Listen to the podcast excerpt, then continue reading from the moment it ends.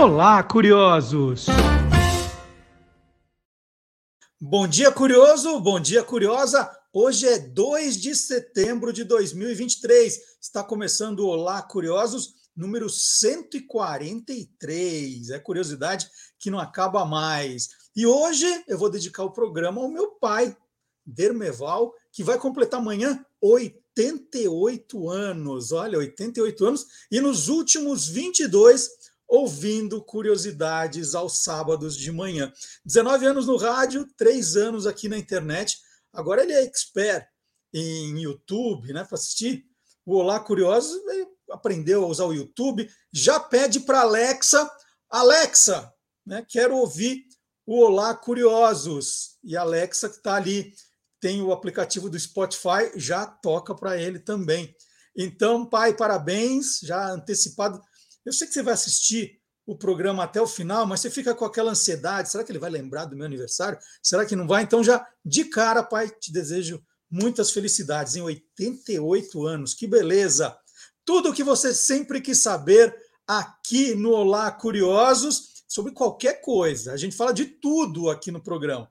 Programa de variedades, entretenimento, de cultura, tudo, tudo no Olá Curiosos que está começando com os seguintes destaques. Vamos lá? Avance uma casa.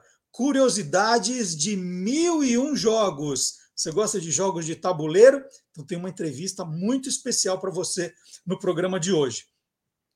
No universo fantástico, a estreia do primeiro filme sonoro do Brasil. Olha que sacada do Silvio Alexandre. Qual foi o primeiro filme sonoro do Brasil? Silvio Alexandre vai contar para gente. E olha só essa notícia que bicicleta aparece em escultura de 3 mil anos atrás. Será verdadeira ou farsa? O Gilmar Lopes daqui a pouquinho vai explicar essa história. Bem daqui a pouquinho mesmo. Mas, hein? Rinocerontes e hipopótamos, os pesos pesados do reino animal com Guilherme Domenichelli. Olhem, rinocerontes hipopótamo, esse programa tá pesada, da pesada, o Olá Curiosos. E um podcast cercado de mistério. Que história é essa, professor Marcelo Abud? Nós vamos saber daqui a pouquinho também. Então é tudo isso e muito mais no Olá Curiosos que está começando agora. E nós vamos abrir o programa com o nosso checador de fatos, com o nosso caçador de fake news, com o criador do site E Farsas é e-farsas.com. Eu sempre recomendo. Ah, essa notícia é verdadeira, faço, vou lá no e-farsas e falo, ó, tá aqui, ó, é mentira, tá aqui, é verdade, o Gilmar checou. Então, vamos começar o programa com o Gilmar Lopes.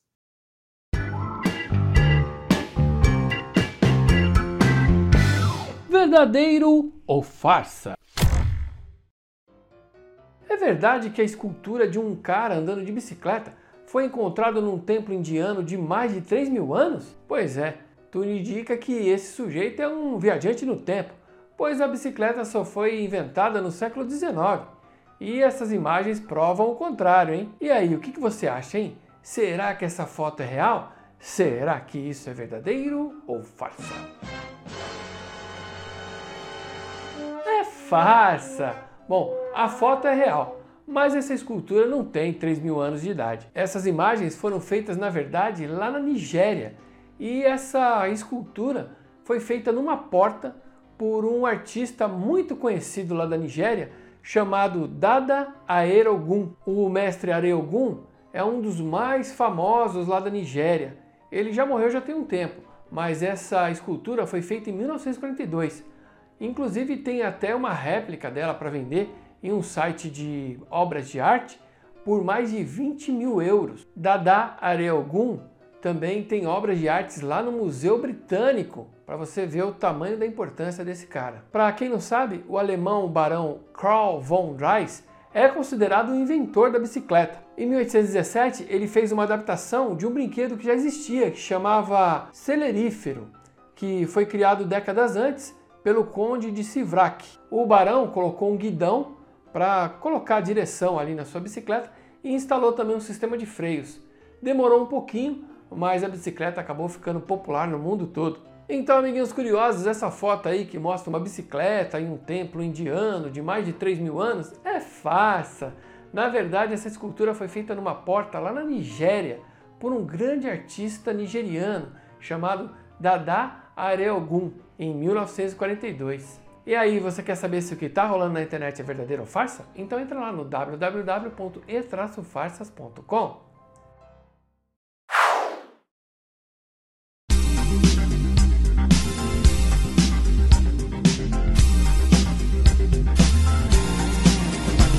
Coleções. O meu entrevistado hoje é o jornalista Estevam Pereira, que passou pelas redações dos jornais O Estado de São Paulo e Folha de São Paulo, e também das revistas Veja, Saúde e Placar. Ele criou e coordenou o site pelé.net quando a internet ainda era mato, viu, gente? É desbravador aí da internet. É sócio fundador do grupo Report, tem MBA em gestão para sustentabilidade na Fundação Getúlio Vargas de São Paulo e lidera a Report Sustentabilidade desde 2002, período no qual a empresa realizou mais de 1.500 trabalhos relacionados à estratégia, gestão e comunicação da sustentabilidade e dos aspectos ESG. Bom, eu disse tudo isso, mas o que está em jogo nessa entrevista não é nada disso. É um projeto pessoal e bem curioso que o Estevam cuida, fiquei sabendo há pouquíssimo tempo, que é o Mil e Um Jogos. Qual o objetivo do Mil e Um Jogos? É publicar as regras e variantes dos jogos mais importantes da história. Estevam, bom dia. Desses mil e um, quantos faltam, então, para completar o projeto, hein? Fala, Marcelo, bom dia. Olha, é, eu acho que eu estou com 70% mapeado e escrito. É, então, o que está faltando mesmo são é, jogos de, de cartas, é, que existem vários baralhos, e cada baralho tem uma série de jogos é, é, próprios e tal. Mancalas, né? Mancalas, que é uma categoria de jogos de, principalmente africanos e tal. Existe uma variedade de, de, de mancalas calculo os que eu, a gente vai colocar no, na, na coleção, eu vou colocar na coleção algo como 150 tipos de mancalas e tal, e é, que é o tradicional jogo de é, chinês de, de, é, de tiles, né, de pedras, e que a gente conhece aqui um, um, um tipo de mahjong, mas na verdade só na China existem cerca de 50 variedades, existe uma série de outras variedades no, é, na Ásia, é, com peças específicas diferentes, né? mais peças do que as tradicionais 144 do Mahjong, e também na Europa existe cada país, é, alguns dos países europeus têm uma, uma, uma versão das regras do Mahjong própria. Então estão faltando isso, as cartas, mancalas e mahjongs. E onde vai ficar todo, uh, tudo isso que está apurando? Vai ficar onde? Como é que vai ser uh, uh, exatamente? Como esse projeto ganha vida, Estevam? Então, é, na verdade, falando um pouco da, de onde veio e para onde irá, né?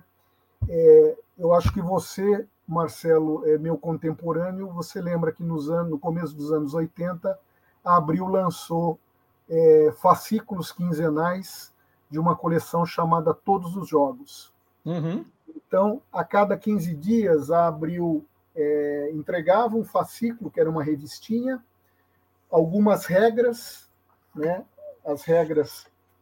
Ao final da coleção, você tem as, as regras dos jogos publicados. Bem, vinham algumas peças, então você, ao longo de. A Abril acabou encerrando a coleção antes dela terminar, na verdade. Ela encerrou em 23 fascículos, imagino que seriam 25 no total, e daí ao final você tinha uma caixa com jogos, porque vinham, é, além da, das regras, né, da revistinha e tal, aqui é o, o anúncio aqui, a opção inteligente para o seu lazer, todos os jogos. Isso daqui é a, é a caixa. Uhum. Perfeito.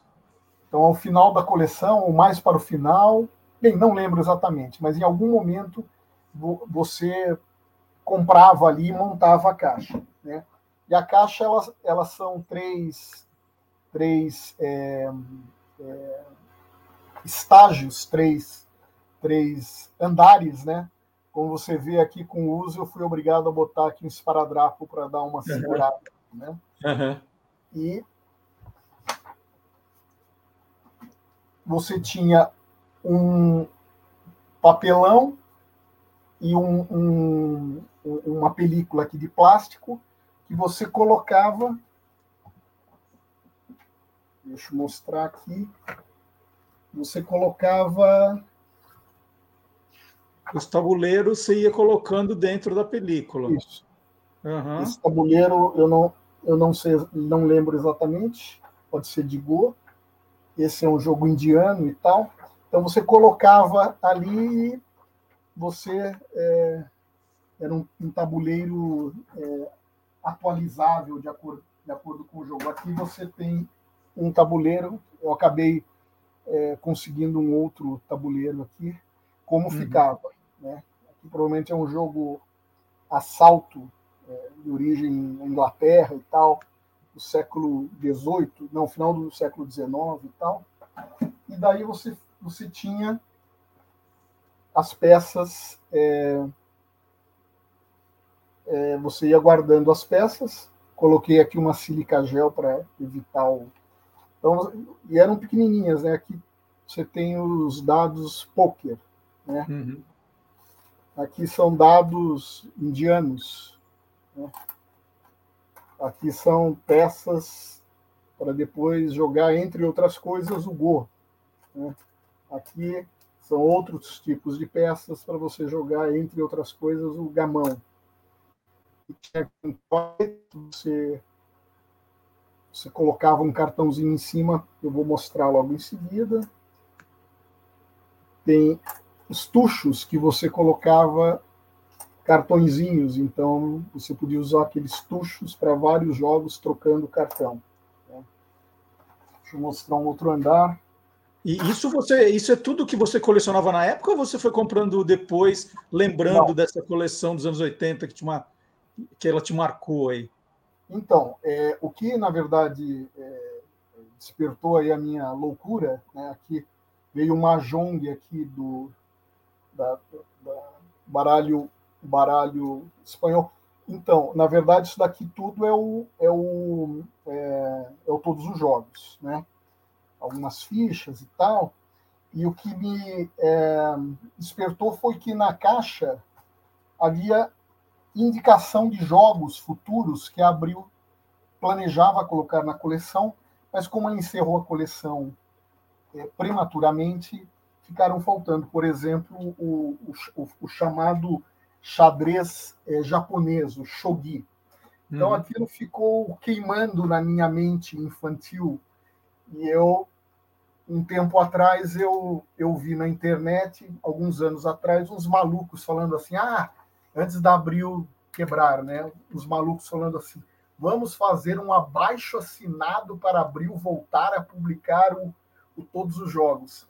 Uhum. Isso disparou a minha loucura. Eu falei: pô, Abril não vai fazer isso, obviamente, mas né, nesse mundo de crowdfunding, de internet e tal, eu posso né, malucamente tentar fazer esse projeto. Marcelo, esse daqui eu acho que você não conhece, é, é a mesma lógica, só que é uma coleção da, da, de uma editora espanhola, também é a mesma lógica. É, fascículos semanais, semanais ou quinzenais, não sei, e ao uhum. final você tem um monte de jogos do mundo inteiro. Né?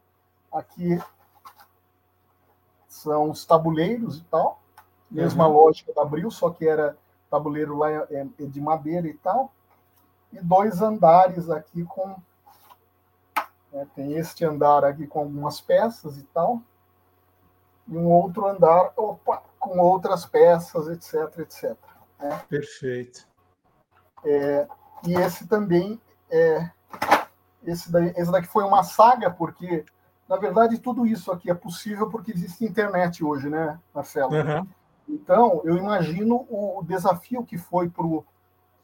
Acho que é Mário Seabra, que foi o, o cara que bolou e conduziu lá o, o, a coleção Todos os Jogos da Abril, porque naquela época, nos 80, né, o pessoal pode não acreditar, mas não havia internet naquela época. E hoje, com a internet, isso me permite acessar, inclusive com ferramentas da internet, né, eu consegui traduzir coisas do sueco, coisas do chinês, né, uhum. coisas do russo. Embora eu tenha, no, no, caso do russo, eu tenho uma ajuda em casa que o meu filho fala russo. Uhum. Então, qualquer coisa, eu sempre aciono o Rodrigo para ele me ajudar. Mas graças à internet, então, eu tive acesso a um universo de jogos históricos é, e poder graças também às ferramentas de tradução automática, poder é, né, fazer algo, uma compilação aí gigantesca, né? louca, meio louca, mas gigantesca. Bom, então a gente já sabe de onde veio a loucura. Mas para ah, onde vai a loucura, então? Boa, boa, boa. É, qual que é o meu plano? Né? O meu plano é, é eu estou compilando todas essas regras. Em algum momento eu vou colocar todas essas regras é, na na internet, para que possam ser acessadas. E não apenas é, colocar as regras, a minha ideia também é colocar é, o design das peças, e quando eu falo design das peças, é colocar lá a, uma imagem de um tabuleiro né, bonita, bem feita, etc., para o pessoal poder baixar, poder imprimir né, e, e jogar, e também é, é, seguindo essa lógica da, da Abril, né? A Abril tinha uma peça que servia para 10, 15, 20, 30 jogos. Então, a minha ideia também é, é, é, é colocar peças 3D, para que as pessoas possam, com impressoras 3D, também é, imprimirem essas peças, então eles ficariam com peças é, é, com peças próprias para aquele, aqueles jogos. Então, numa primeira fase, Marcelo, é, é colocar isso disponível na internet. Né? Esse é um ponto. O outro ponto é, por exemplo, é, o shogi. Né? Deixa eu pegar aqui para mostrar. O shogi, esse daqui, graças à internet, eu comprei um, um tabuleiro do Japão. Vou abrir aqui para vocês verem. Mas esse daqui é um tabuleiro popular. Ele é de plástico, né? O tabuleiro de shogi tradicional japonês é um é um bloco desta altura, é uma mesinha de bloco maciço desta altura de madeira, né? que pesa um, uma cacetada. Né? Eu aproveito e coloco aqui as regras que eu que eu já traduziu, que eu já traduzi, eu já compilei e tal, uhum. né? E, uh, e o interessante é que eu também quero tornar um pouco mais amigável também, né? Por exemplo, é, Marcelo, eu, eu, acabei deixando as peças originais aqui que estão em é, japonês. Na uhum. verdade, eu tenho as uma, é, peças em versão ocidental, que em vez dos ideogramas são né, imagens. É o guerreiro, então tem lá um guerreiro. É o é, a lança tem lá, é o lanceiro tem lá a lança. Desculpe, eu acabei, é, achei que eu já tinha colocado aqui, não coloquei. Mas aqui, então aqui, por exemplo, o, o general, né, que lá não é não é rei e tal, é general.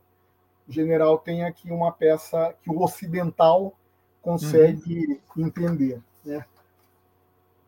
Aqui é um dragão, aqui é uma torre, aqui é é, é, estilo ocidental mesmo. Aqui é um bispo e tal. Então a, coleção vai fazer esta também esta simplificação, né? A gente vai romper um pouco a tradição e vamos ocidentalizar algumas coisas. O xadrez chinês, né? Tem o shogi, que é o xadrez japonês, tem o, o Xianqi, que é o xadrez chinês, é tudo com ideograma. Então a ideia é passar tudo para um, a linguagem ocidental de rainha, rei e tal, respeitando né, as lógicas. Então, desculpa, eu já estou Então, eu citei o, o shogi, por quê, Marcelo? Porque no Brasil se conhece um pouco esse shogi, né? Só que no Japão tem uma série de shogis. Então, tem, que as peças são. É, algumas peças são adicionais e outras são totalmente diferentes. Então, tem o shogi infantil, de acho que oito peças, que é, que é, o, é um shogi de baleias. Então, as, cada peça é, uma baleia, é um tipo de baleia. Né? No Japão, uhum. a questão da baleia, embora eles pesquem muito baleia lá e tal, eles têm uma admiração pela natureza e tal. Então, a ideia é, é existe um outro shogi chamado shogi dos animais, em que as peças são lobo, é, cachorro, gato e tal, pássaros. Tem um outro que é shogi dos pássaros. Então a minha ideia é, ele está na coleção, esses shogis estão na coleção, mas minha ideia é, numa outra fase, fazer um kit e daí impresso, é, com caixa, etc. e tal, e vender lá uma coleção shogi em que o cara tem acesso a cinco shogis além do, do shogi tradicional. E a lógica é fazer isso com algumas alguns jogos. O shogi é um deles, é, um outro. É, deixa eu pegar para te mostrar aqui. Existe um baralho tradicional é, é europeu chamado baralho cuco. O, o, esse baralho, por que é cuco? Porque uma das cartas é o, é o pássaro cuco. E é, existe é, versões desse baralho na Itália, e aqui, por exemplo, aqui é um, uma versão italiana uhum. uma pegada, embora as regras sejam ok, uma pegada mais, mais infantil. Né? Uhum. Então, aqui, por exemplo, são as cartas do baralho Cuco, nessa versão mais infantil italiana. Eu ia uhum. mostrar para você a versão mais tradicional italiana, mas, cara, eu não achei. Então, uma, não se preocupe. Então, tem essa versão italiana, tem uma versão dinamarquesa do, do jogo. Então, ó, aqui, aqui é o, o cuco deles tem uma cara de coruja, na verdade. Uhum. E essa e essa e essa versão na Dinamarca, ela é chamada de baralho baralho Gnave, Gnave, que é é a partir de uma de uma palavra italiana que quer dizer gato, na verdade, né? Então, embora seja cuco, o nome utilizado aqui é Gnave. É, esta é a, é a versão é, dinamarquesa. E a, a Suécia também tem o baralho Cuco, que é chamado de Kili, né? que aqui são as cartas, e eles são todos, e aqui, aqui cartas numéricas e tal, é, e esses baralhos ele tem uma, uma, uma, característica de jogo interessante que é, é muitos desses das cartas do, dos jogos, por exemplo, são cada uma, o, jogo tradicional de cuco, cada jogador recebe uma única carta. Uhum. Então, e daí, dependendo do valor dela, você troca, você é, ganha e tal. É, essa é uma característica. Então, por exemplo, Marcelo, fazer um kit com o baralho com os três baralhos Cuco, com as regras é, dos é, que eu consegui apurar né, é, e compilar. Então, essa seria um kit também, um outro exemplo de kit. Então, é, um site, kits de alguns jogos e, é, em determinado momento, é, fazer como. Parece loucura, não sei se vai dar e tal, mas fazer um, que nem todos os jogos, né? fazer uma, uma caixa com é, as peças, os tabuleiros, e o número de tabuleiros, deixa eu até procurar aqui, eu acho que eu, eu, eu bati em 250 tipos de tabuleiro diferentes. Uhum. Alguns tabuleiros são usados para vários jogos, por exemplo. Estou é, compilando, já compilei, na verdade, cerca de 50 é, variações do xadrez variações históricas ou regionais ou mais modernas. Né? Tem uma variação lá que, mesmo as peças, mesmo o tabuleiro, mas muda um pouco a mecânica do jogo, que é, foi pelo Bob Fischer, que inclusive criou esta variante do, do xadrez, o famoso é, e brilhante enxadrista americano Bob Fischer. Então, eu queria, o queria serve para vários jogos. Eu queria é, perguntar algumas coisas de jogos para você, para a gente entrar em, em jogos, mas uma coisinha antes, então, para entender a, a, ideia do Mil e Um Jogos é que você cria esse site, né, que você vai mostrar toda essa sua pesquisa e que você tem aí, eu não sei se por assinatura ou por compra, que as pessoas podem é, imprimir o tabuleiro, imprimir as peças, imprimir uh, uh, e fazer em casa, né? Para as pessoas Isso. fazerem em casa. E depois a tua, a tua principal objetivo é depois criar o produto físico também como é, né? Então é isso. Isso. isso. É, Mas você... Marcelo, só uma observação. O site ele é, seria gratuito, as pessoas poderiam baixar, inclusive publicar coisas lá também. Uhum. Então, só para só essa pontuação, desculpe interrompê-lo mas depois dos kits elas poderiam comprar os kits de você, né? É isso. Aí, a, a lógica, os kits seriam vendar, vendidos. Estevam, e, e, e, você só coleciona ou você joga tudo isso aí? Você joga efetivamente?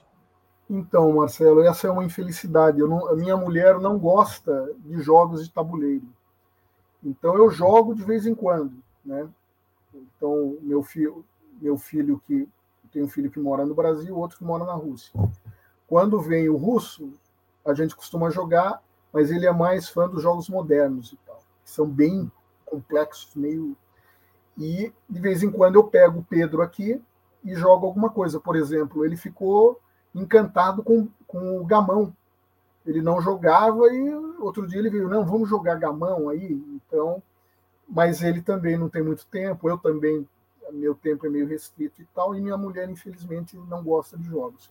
Então, Marcelo, eu passo muita vontade é, uhum. com essa meu. É, é, meio masoquista, inclusive, esse meu trabalho, porque eu acabo não jogando todos. A ideia é que eu venha testar e tal, mas. É, é, Estevam, é engraçado porque eu, eu já adoro é, jogos de tabuleiro, mas não me, não me permitem jogar porque eu brigo sempre. Não, não, tá roubando, não sei o quê. eu joguei Shogi com o Pedro e eu ficava pensando para jogar. E ele perdeu a paciência lá. Pô, joga aí, não sei o quê. Eu ah, não jogo mais. Então. É, eu joguei muito rápido, assim, perdi. Eu, eu, faço uma brincadeira aqui quando eu estou vendo televisão, que eu falo assim: ah, na verdade só existem três tipos de programa de televisão, né? Um foi criado pela Hebe, outro pelo, pelo Chacrinha tal, e todo mundo copia e faz igual. Jogo, você percebe que são, são poucas estratégias, a forma que é tudo uma coisa que ah, esse jogo na verdade foi inspirado num na Babilônia, esse foi um que os, os egípcios jogavam e só vai mudando o nome, é assim, Estevam? Olha, Marcelo, é, há isso também, né, de modelos de jogos que são repetidos ad infinito, né, é, por exemplo, né, um jogo de corrida, em que a gente joga os dadinhos e, de acordo com o resultado, você anda. Caiu numa casa, você é punido ou é premiado. Né? Então, alguns mecanismos são muito. São muito é, mecanismos se repetem muitas vezes. Né? Eu citei esse jogo aí de corrida, por exemplo, existe o famoso jogo de corrida da Oca, que oca em italiano acho que é cisne, se eu não me engano. Então, no, no final do, do acho que começo da era 1500, 1600, 1700, é, o, o jogo da, da, da, da Gioco della Oca, o jogo do ganso, ele é de 1574, 1587 e tal. Esse é um modelo de jogo que se repete indefinidamente. Mas daí, se você for olhar, ele é em parte semelhante a um jogo chamado Nehen, que é um jogo egípcio encontrado, tabuleiros encontrados nas, nas pirâmides, né? que também era um jogo, não eram os dados sextavados ocidentais, eram jogos a dados diferentes, mas também é um jogo de corrida até o centro. Esse jogo Mehen, que ele deu origem a um jogo moderno chamado Corrida da Hiena. Uhum. Então, a Corrida da Hiena é a mesma lógica, né? Você vai até o centro e daí quando o primeiro chega no centro, a hiena é solta. E todo mundo tem que chegar ao centro e voltar, porque a hiena vai passar correndo até o centro e voltar comendo quem não quem não então a lógica que não chegou nem conseguiu voltar então a lógica você vê de, de corrida é a mesma né? então jogos de corrida são ah existe um outro jogo famoso é, na Inglaterra da época em que ela dominava a Índia chamado é muito famoso na Europa Marcelo não sei se você já ouviu falar cobras e escadas não conheço é muito famoso na Europa, é clássico na Europa, mas era um jogo indiano que tinha várias temáticas, inclusive temáticas religiosas e tal, em que em determinada casa você subia, que era a escada, em outra determinada casa você voltava, que era a cobra. Né? E os, os, ingleses adaptaram isso, mas era um jogo indiano. Então, esses mecanismos de corrida existem é, é, é, é, sempre mais ou menos a mesma coisa. Na verdade, existem é, dois jogos modernos que são jogos de corrida que não dependem da sorte. É, um deles é o Kimbo, da década de 50. Eu acabei, graças ao eBay, eu comprei esse jogo. Está lá em outro lugar, então não vou poder mostrar. Se você quiser, eu dou uma corrida, mas se não. Não, fica aí quietinho. Então tá então, comprei esse jogo Kimbo, que, é um jogo de corrida sem sorte. Uhum. E, modernamente, um, um, cara chamado David Parlett, um inglês, especialista em jogos, que publicou História dos Jogos, é, um manual que apresenta milhares, milhares não, mas centenas de paciência.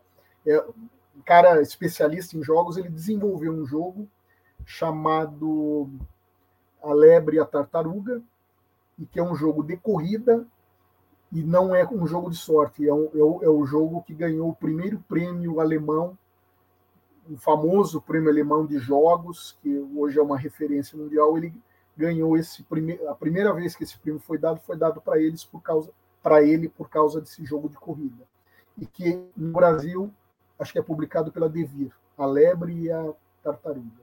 Né? Então fica uma dica aí. Por exemplo, esse eu Tô louco para jogar, mas não consegui alguém é, disponível uhum. aí para esse jogo. É, pode então, terminar.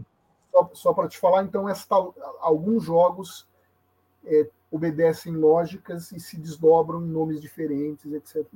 Mas, Marcelo, há uma variedade muito grande de jogos. Então, não é. Você não vai se aborrecer de, de jogar Sim. jogos de corrida, por exemplo, ou uhum. jogos de combate, tipo xadrez e tal. Então, é, existe repetições, mas a variedade é muito grande, cada um tem uma especificidade, alguns são geniais e outros são infantis e tal. Estevam, a, a, a nosso, o nosso reencontro se deu por causa de uma história com esse jogo aqui, né? O Monopoly. Eu, eu comprei essa caixa comemorativa aqui essa aqui é espanhola, acho que uma visita a Barcelona que eu achei, Uau. caixa de madeira, com as peças todas bonitinhas. Madeira. Né? É, eu tenho alguns, eu não tenho uma coleção tão boa quanto a sua, mas a gente começou a conversar porque o Monopoly é um caso é, de, um, de uma, vamos dizer, um, um roubo da, do, do mecanismo da história do jogo, né? Que é, quando a Parker Brothers né, comprou os direitos ela comprou uhum. de um sujeito que se dizia dono do negócio, Charles Darrow, que ficou rico com o negócio, mas depois de muito tempo, embora a Parker Brothers tenha dito que o jogo era, era desse Charles, né? É, vendeu essa história, ele na verdade ele ficou sabendo de um jogo, viu na casa de uns amigos que tinha outra autora, né? Eu estou com o nome dela aqui, a Lizzie Mag, não é isso? Isso não sei se é Meg ou Med, mas é, é Lizzie J. Med. E, e ela fez um jogo chamado Landlord's Game. Quando você olha só, você tem esse jogo, que sensacional. Então, é, é, quando você publica isso, você vai dar o Landlorder Game ou o Monopoly? Como vai ser? Sim, eu vou dar o Land, Landlords. Vamos lá, deixa eu ver aqui em inglês. É o Landlords Game. Eu vou dar o jogo, que é, em português é o jogo do proprietário. Eu vou dar o jogo original. Uhum. É... Só que, Marcelo, eu também vou fazer uma adaptação, provavelmente. Uau. Esse é o primeiro do, do jogo, né? Uhum. Eu provavelmente vou fazer uma adaptação, Marcelo, para algo, por exemplo, aqui eles falam de George Street, Fairhope Avenue, que não fa né, que faz sentido lá para os Estados Unidos, para aquela época, mas não faz sentido hoje para a gente. Então, uhum. uma ideia ou é fazer uma abrasileiração total, um abrasileiramento total, colocando Avenida de Copacabana, Avenida Paulista, esse tipo de coisa, ou usar é, nomes globais, né? Champs-Élysées. É, Boa. É, Fifth Avenue. Fifth Avenue, né? Coisas assim. O, o, jogo eu já fiz a tradução, até te mandei, né, Marcelo? Uhum. Ainda mantém os nomes originais, só que em amarelinho ali, para sabendo que na versão que eu publicarei vou provavelmente trocar esses nomes por nomes brasileiros e tal, ou globais, né? Então, este Marcelo que você lembrou é, um, é uma lembrança legal e não é incomum isso, né?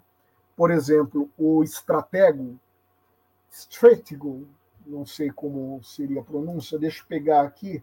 É muita informação, Marcelo, então eu tenho que me, que me valer aqui das minhas anotações, que na, é, esse jogo, ele se chamar, ele, na verdade, ele foi é, o estratego é seria de um é de um holandês que é, de, criou o jogo é, depois da, da Segunda Guerra Mundial. Ele teria e tem a mesma história, ah, teria conhecido esse jogo de alguém e tal. Só que na verdade esse jogo ele já havia sido criado por uma mulher também. Vê como o pessoal passa a perna em mulher, hein, Marcelo? Uhum. Não é de hoje, hein? Não é de hoje, mesmo em jogo, né? É o ataque, é l'ataque, l'ataque, que é o ataque. Em francês, é, os franceses adoram colocar ler alguma coisa, lá alguma coisa, em, em vez de ir direto no nome. É o l'ataque ou ataque, que foi criado no início do século XX pela francesa Herman Sedan. E a mesma lógica, né? O tabuleiro de estratégia é o, é o tabuleiro da, da, da Hermance, é só que a Hermance usou lá as tropas acho que napoleônicas francesas contra as tropas, deixa eu ver se eu tenho aqui, é, prussianas. Eram os franceses versus os prussianos. Né? Eu, na verdade, quando comecei a, a fazer o, a escrever as regras, eu eu comecei a escrever do, do Estratego, até que eu descobri que ele não era não eram as regras originais, né? Então daí eu fui, joguei fora o Estratego, nem sei se eu ia ter algum problema de é... no Brasil é o combate, né? Uhum. No Brasil é, é, combate, talvez por uma questão de direitos autorais e tal. Né? Então é, eu eu descobri que existia o, o, jogo original da Remance e eu peguei e fui, recuperei as regras do, do LATAC, o ataque, e, e, e, compilei essas regras. Só que, Marcelo, eu acabei, acabei descobrindo que é, mesmo a Hermance, ela havia se inspirado num outro jogo que, se chama, que era um jogo tradicional japonês, chamado Gunjin Shogi e eu vou é, comentar. Deixa eu abrir aqui o Gunjin Shogi para te falar um pouco dele, que é chamado que, é o Shogi militar. O Shogi, lembra, eu mostrei para vocês e tal, que era, né, que era o xadrez, o Shogi é o xadrez, xadrez, xadrez japonês e tal. Existia o tal do Gunjin Shogi, é, que é, é traduzido como shogi militar, e é a mesma lógica. As peças, só que as peças do ataque ou do estratégia, elas ficam de pé. A do shogi, elas ficam é, escondidas realmente. Ficam, são pecinhas, assim como as peças do shogi são semelhantes, e a inspiração é militar. E do Gunjin Shogi, eu descobri três regras. Uma, e essa, essas regras eu usei a Wikipedia para recuperar e o tradutor da Wikipedia, porque eram eu vi que tinha as regras em japonês e em chinês. E eu não falo, não domino esses dois idiomas e tal. E a data é de 1895, então eles são bem anteriores, quase 50 anos anteriores ao estratégia, ao combate. Então eu descobri o Gunjin eu vi um com 23 unidades de batalha, um com 25, um com 31 e tal. E a lógica é a mesma, e sabendo que existem é, diferentes é, peças também, né? Acho que tem até avião, é, tem umas que é, que é, é divertido, né? Porque você procura mais os jogos clássicos, né? Porque eu fico pensando aqui, aqui em casa que né, é, já tive muita criança, a gente tem, de repente, o banco imobiliário dos Pokémons.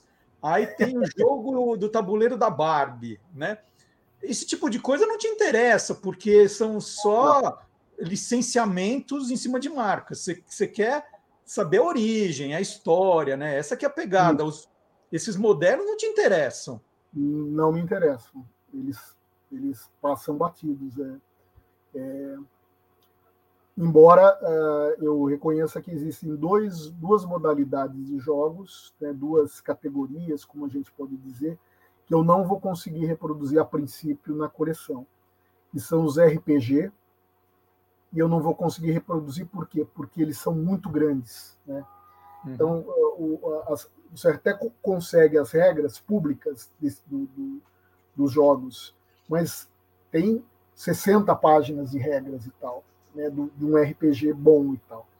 E os jogos modernos de cooperação, Pandemic, que é o clássico e tal, que são maravilhosos, né? Esses jogos de cooperação modernos, mas não, são todos protegidos por direitos autorais e tal. Então eu também tenho esse cuidado aí de não reproduzir um jogo que é, que é tem uma propriedade ainda válida, né?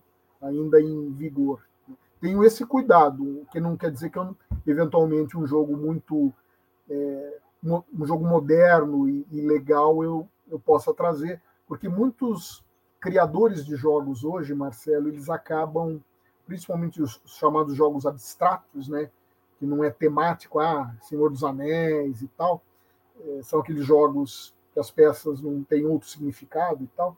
Então, alguns desses autores modernos eles publicam as, é, né, as regras. Em geral, os tabuleiros são simples de reproduzir. As peças são. Pode ser uma tampinha de garrafa, por exemplo, um feijão e tal, pode ser muito, coisa muito simples. Então, alguns dos jogos modernos, abstratos principalmente, eu vou colocar aí na coleção também. Né? Tem um que eu não me recordo agora o nome, porque são muitos jogos, né? que é um, um jogo de três pessoas a A tem que atacar a B, a B tem que atacar a C e a C tem que atacar A, o que é uma dinâmica bem, bem diferente. Mas não é uma dinâmica inédita, porque o jogo que abre a coleção em ordem alfabética é o, o é o vamos lá, é o Acedrez de los Quatro Tempos, que é o xadrez das quatro estações, que é o xadrez medieval que tem a mesma lógica. É, são quatro jogadores, né? O, o, jogador verde ataca o vermelho, o vermelho ataca o preto, o preto ataca o branco, o branco ataca o verde. E uhum. daí, esse é um jogo interessante que está num compêndio famoso na história dos jogos e tal, medieval, do rei Afonso X. Ele compilou, foi a primeira compilação ocidental de jogos, de jogos e ele um dos jogos é esse xadrez das quatro estações. Só que ele é as regras compiladas pelo pelo rei, pela equipe do rei lá, elas não são é, elas deixam margens a dúvidas, né? E nesse caso, o que, que eu fiz? Eu coloquei as regras, adotei uma é, é, um, um, especialista em jogos que deu a solução para essas regras, mas eu coloquei as variantes dadas por, pelo, por um cara, por um inglês famoso da área de, de xadrez, o Murray. Eu coloquei lá a variante do Murray, é, variante de um outro inglês, a variante do Verney e tal. Então, eu optei por uma, mas coloquei as, as outras possibilidades, né? Que varia mais ou menos o seguinte: ah, eu capturei a, o rei do, do verde, então eu domino todo o exército dele. Ah, eu capturei o rei, ah, o exército fica congelado. Ah, eu capturei o rei, o rei não sai do jogo, ele vira peça minha, então eu tenho dois exércitos. Então varia, essas são as variantes e tal. Estevão, daqui a pouco eu vou ter que terminar, mas eu quero te fazer é, em duas curiosidades que a gente conversou antes, que são muito, muito importantes. Eu queria explorar com você. É, os jogos criados por celebridades, gente conhecida. Dá, dá três exemplos para mim, vai. Então, o, não sei se você assistiu o filme Quinteto do Altman. Acho que não. É um filme futurista em que o mundo está é, com uma crise ambiental ferrada, é, é, o mundo é gelado e tal, e a sorte das pessoas ali é definida por meio de um jogo chamado Quinteto.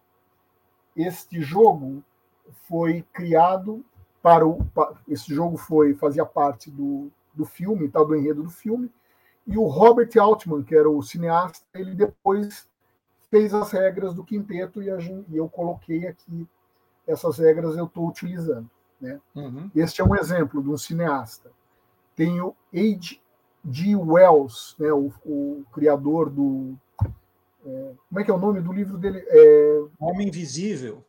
O Homem Invisível, por exemplo, né, ou Guerra de, dos Mundos e tal. Uhum. Ele fez ali o, que ele, uma regra que era é chamada Little Wars, pequenas guerras, que é basicamente usando soldadinhos de chumbo e tal, e ele, ele orientava como fazer uma, uma batalha de soldadinhos de chumbos e tal. Esse está na minha lista aqui, que tá, é um que eu ainda não não compilei as regras, mas está ali na minha no meu na minha é, na minha lista, digamos. Eu tenho uma lista ali de jogos que eu ainda não coloquei dentro, mas pode ser que entrem, né?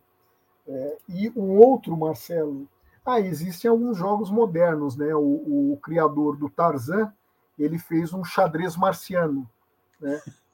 Edgar Rice Burroughs, porque Marte é um dos, é, é, uma aventura em Marte é um dos, é, um, é, uma das séries que ele fez, ou um livro que ele fez com um personagem que também é tão não é tão famoso quanto Tarzan, mas é famoso também na, no, no universo do Edgar Rice Burroughs. Né? Então ele fez também um xadrez marciano que eu tenho aqui na minha. Eu, eu compilei as regras. Isso é só três exemplos, né? Então, é... então mais, mais uma pergunta para a gente terminar a nossa conversa. Senão vai ficar mais longo que jogo do War, né? que uma partida de War. É, o, o baralho do tarot. Só, só, só, só um comentário sobre o jogo do War. O jogo do War é inspirado num jogo no Risk, que foi criado por um francês que se chamava A Conquista do Mundo, La Conquête du Monde. E esse francês ganhou o Oscar de curta-metragem. Então, esse é um outro exemplo. E o que, e o que aconteceu com o War?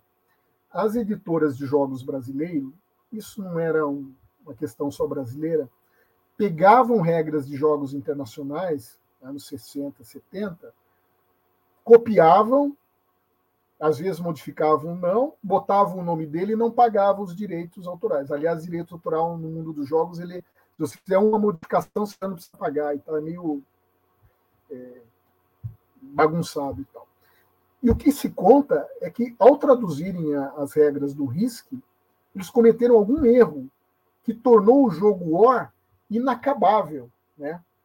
e talvez isso tenha acabado, tenha contribuído para o charme do War. As, suas, uhum. as partidas longuíssimas, Nossa, etc. é. Uma, assim, você tem uma semana para jogar War lá em casa, né? Uma coisa meio assim. Ô, Estevam, só para terminar, o, o, os mil e um jogos já tem previsão para estar tá no ar? É um projeto que ainda vai te tomar muito tempo? Como é que está a tua previsão? Então, é, o meu plano era, era ter terminado na Copa do Catar. Mas, como você viu, eu estou apenas, digamos, com 70% das regras escritas. Ainda faltam, falta muita regra ser escrita. Então, e eu conto, uh, né, como você sabe, eu já fui em, pela placar com você, inclusive, né, na Copa da uhum. França, daí eu fui, quando eu trabalhava com o Pelé na Copa do Coreia e Japão, fui na Copa da Rússia como turista e tal. Então, eu conto em Copas. Uhum. O meu plano é terminar a redação na Copa da América do Norte.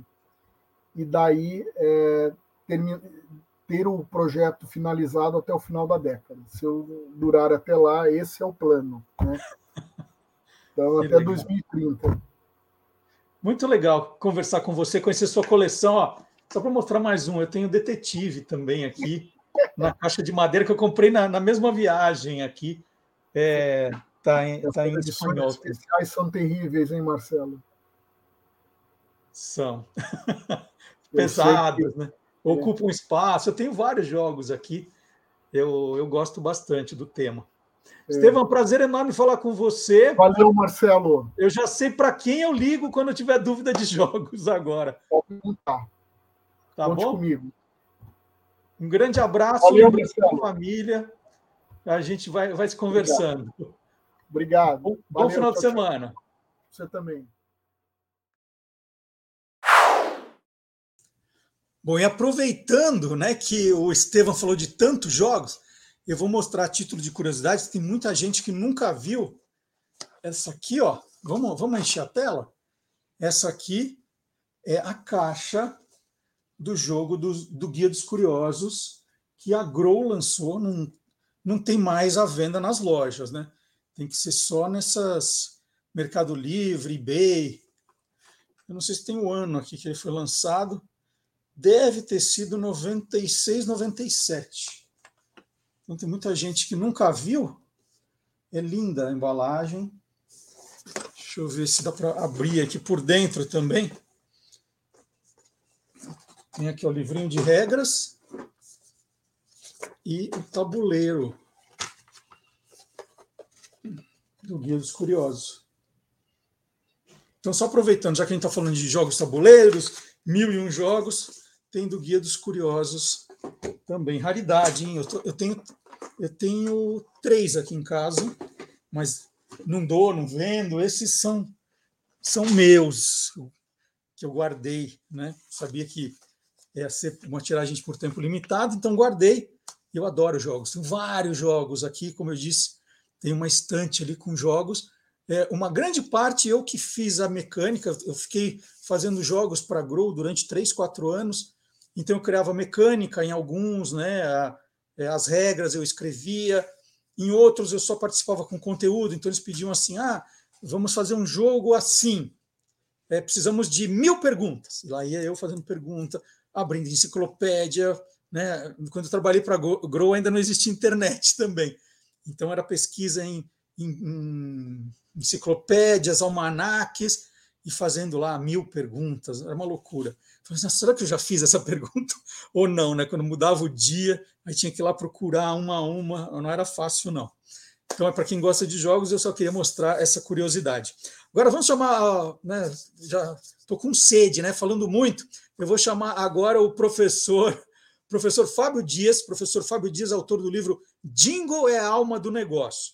Então, ele está chegando agora com mais um daqueles jingles inesquecíveis em que ele conta algumas curiosidades, depois a gente, a gente roda o jingle também. Professor Fábio Dias, chegando no Olá Curiosos.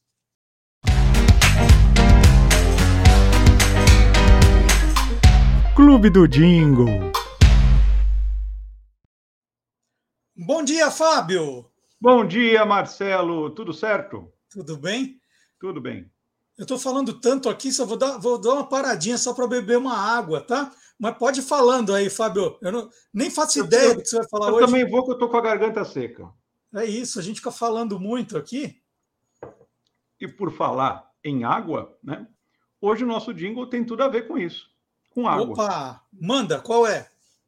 O jingle é, de hoje é sobre a água Minalba, uma, uma marca famosa, né? Tradicional, é, cuja fonte é em Campos do Jordão.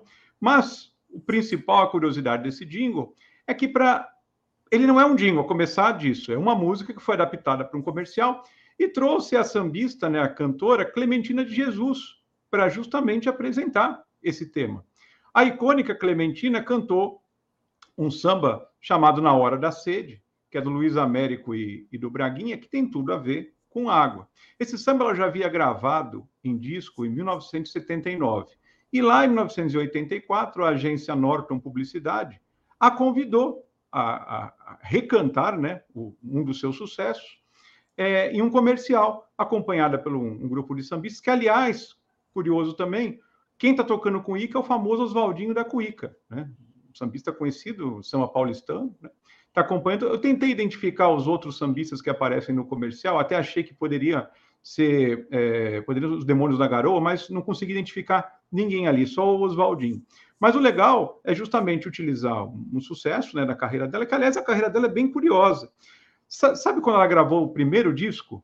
Você tem notícia de quantos anos ela tinha? Não, não, não faço Ela tinha ideia. 64 anos quando gravou o primeiro disco. Olha só. Que, quem a descobriu foi o Hermínio Belo de Carvalho, num, num bar, ela cantando num bar lá no Rio, né? E a convidou fazer uma participação num disco de outros sambistas. Depois ela gravou um disco é, solo e acabou gravando outros ao longo da carreira. Mas veja só, começar uma carreira só a partir dos 64 anos. E ela tinha um talento muito particular, ela bem, é uma forma bem é, é, particular mesmo de, de cantar, e era um samba bem raiz, um samba bem tradicional. E talvez isso ela tenha levado essa, essa, essa magia, essa forma de, de, de samba para o comercial, e acabou deixando a coisa mais interessante, porque, veja, é, no ambiente de samba, você reúne assim, o pessoal tomando caipirinha, tomando cerveja e tal, e aí, no caso, é a água. Eu achei que foi muito bem trabalhado, uma ideia bem legal, porque quando você passa a cantar aquela música que já tinha feito um relativo sucesso, automaticamente você acaba lembrando da marca, né? Da Minalba. É, o que eu, o que eu dei uma pesquisada aqui foi que ela nasceu no Rio de Janeiro, né? No interior do Rio de Janeiro, em Valença. Depois ela foi para a capital aos oito anos e ela viveu entre 1901 e 1987. E a curiosidade é que a gente pensa assim, poxa, então ela deve ter tido uma, uma discografia enorme. E não, é uma discografia até que pequena, mas você explicou, porque ela começou a gravar muito tarde. Então foi dos 64 né, até perto ali dos 86. Então é, tá aí a explicação que a gente não vê uma discografia gigante né, da Clementina.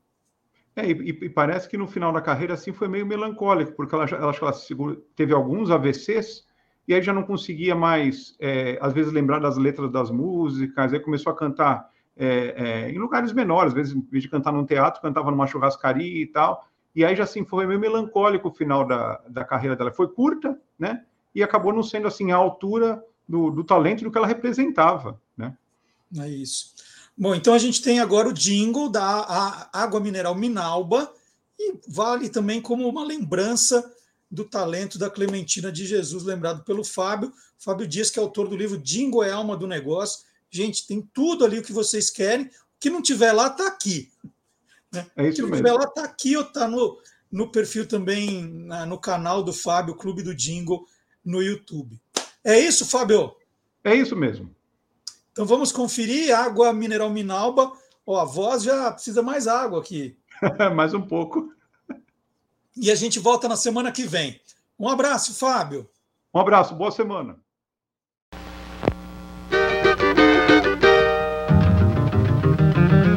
Na hora da sede você pensa em mim, Laranha, pois eu sou o seu copo d'água.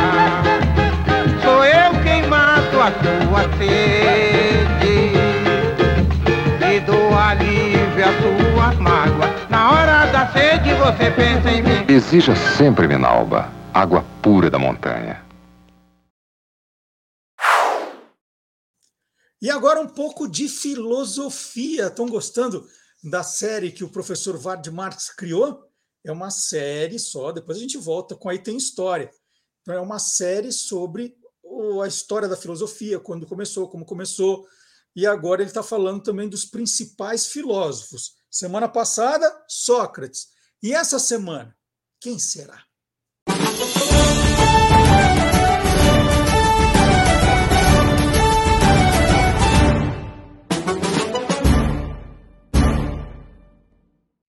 Bom dia, professor Vard Marx. Bom dia, Marcelo Duarte e olá, curiosos. Bom, todos os curiosos atentos que prestaram muita atenção no Aí Tem Filosofia da semana passada já sabem qual é o tema de hoje. Né? Isso. Nós vamos agora falar de um discípulo de Sócrates, que é um, um plato cheio de curiosidades, como você adiantou, não é isso, professor? Exatamente ele não é só um discípulo, é o discípulo de Sócrates. Né? É, eu estou falando do grande Aristócles. Aristócles. Que ninguém sabe quem é. Não. Aristócles é o nome dele, mas todo mundo conhece pelo apelido de Platão. Ah, agora sim, ligamos o nome à pessoa. Filosofia. E aí tem filosofia. Então vamos é... lá, vamos, vamos falar de Platão. É. E, e Platão foi. É, ele era um cara assim da. O Sócrates era um cara muito popularzão e tal. E o Platão não. Platão era da elite ateniense e foi atleta. Entrava no, nos jogos, ganhou é, prêmios em jogos como lutador. E a luta lá não tinha luva, não tinha muita regra, é. era para arrebentar. E ele, é, esse apelido Platon, é, ombros largos, ele era um cara grandalhão, muito forte. E assim ficou para a história Platão. Aristóteles é só quem, quem vai escarafunchar a história do rapaz mesmo. Então, e, então quer dizer que o UFC era Ultimate Philosophers Championship. Era alguma Exatamente. coisa assim, combat. Olha, a ideia deles de luta, a gente sempre diz, ah, não, a sociedade romana era muito violenta, aqueles gladiadores. Gregos não, só poesia, filosofia, até você estudar os jogos. Então vamos lá, vamos contar um pouquinho da história dele. Quando nasceu, onde nasceu. Este cara é ateniense da Gema, nasceu e morreu em Atenas, viveu de, desculpe, 428 a 400 a 348 antes de Cristo, que dá uns 80 anos. Eu falei, ele é da elite ateniense, não estou falando só de dinheiro. Ele era descendente, por exemplo, de Solon, que é o grande legislador ateniense que o cara que, que construiu a estrutura do Estado ateniense. Né? Então, a família inteira é respeitadíssima. E ele, desde cedo, aí agora sim, por ter dinheiro, pôde se dedicar aos estudos, à filosofia, ao esporte. É... E foi isso que o ligou ao seu mestre, amigo, mentor, Sócrates.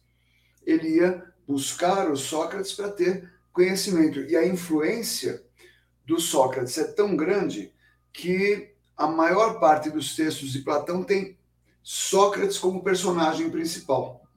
Uhum. Então, ok, do que, que a gente está falando aqui? Teve aquela guerra do Peloponeso, que durou 27 anos e arrasou com a Grécia.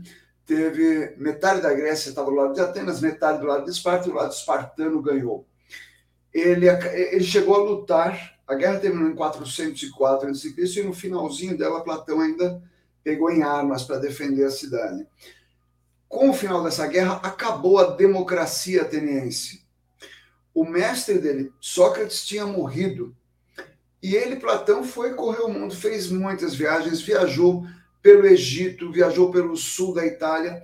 E aí a gente volta lá para o começo dessa nossa série sobre filosofia aquela escola italiana de filosofia e tal, ele conheceu aquilo lá de perto. ele foi conhecer uma escola, ele viveu numa comunidade pitagórica. Imagina, o pessoal morava numa comunidade, então filosofia era discussão o tempo todo, discutir a natureza, discutir o que são as coisas e tal. Quando ele volta para Atenas, depois dessas viagens todas, ele volta cheio de ideias. E no, no ano mesmo em que ele voltou, 388 uh, a.C., claro, ele comprou um terreno num lugar tranquilo, perto da cidade, e construiu ali um espaço, um, um imóvel e tal, para fundar sua própria escola.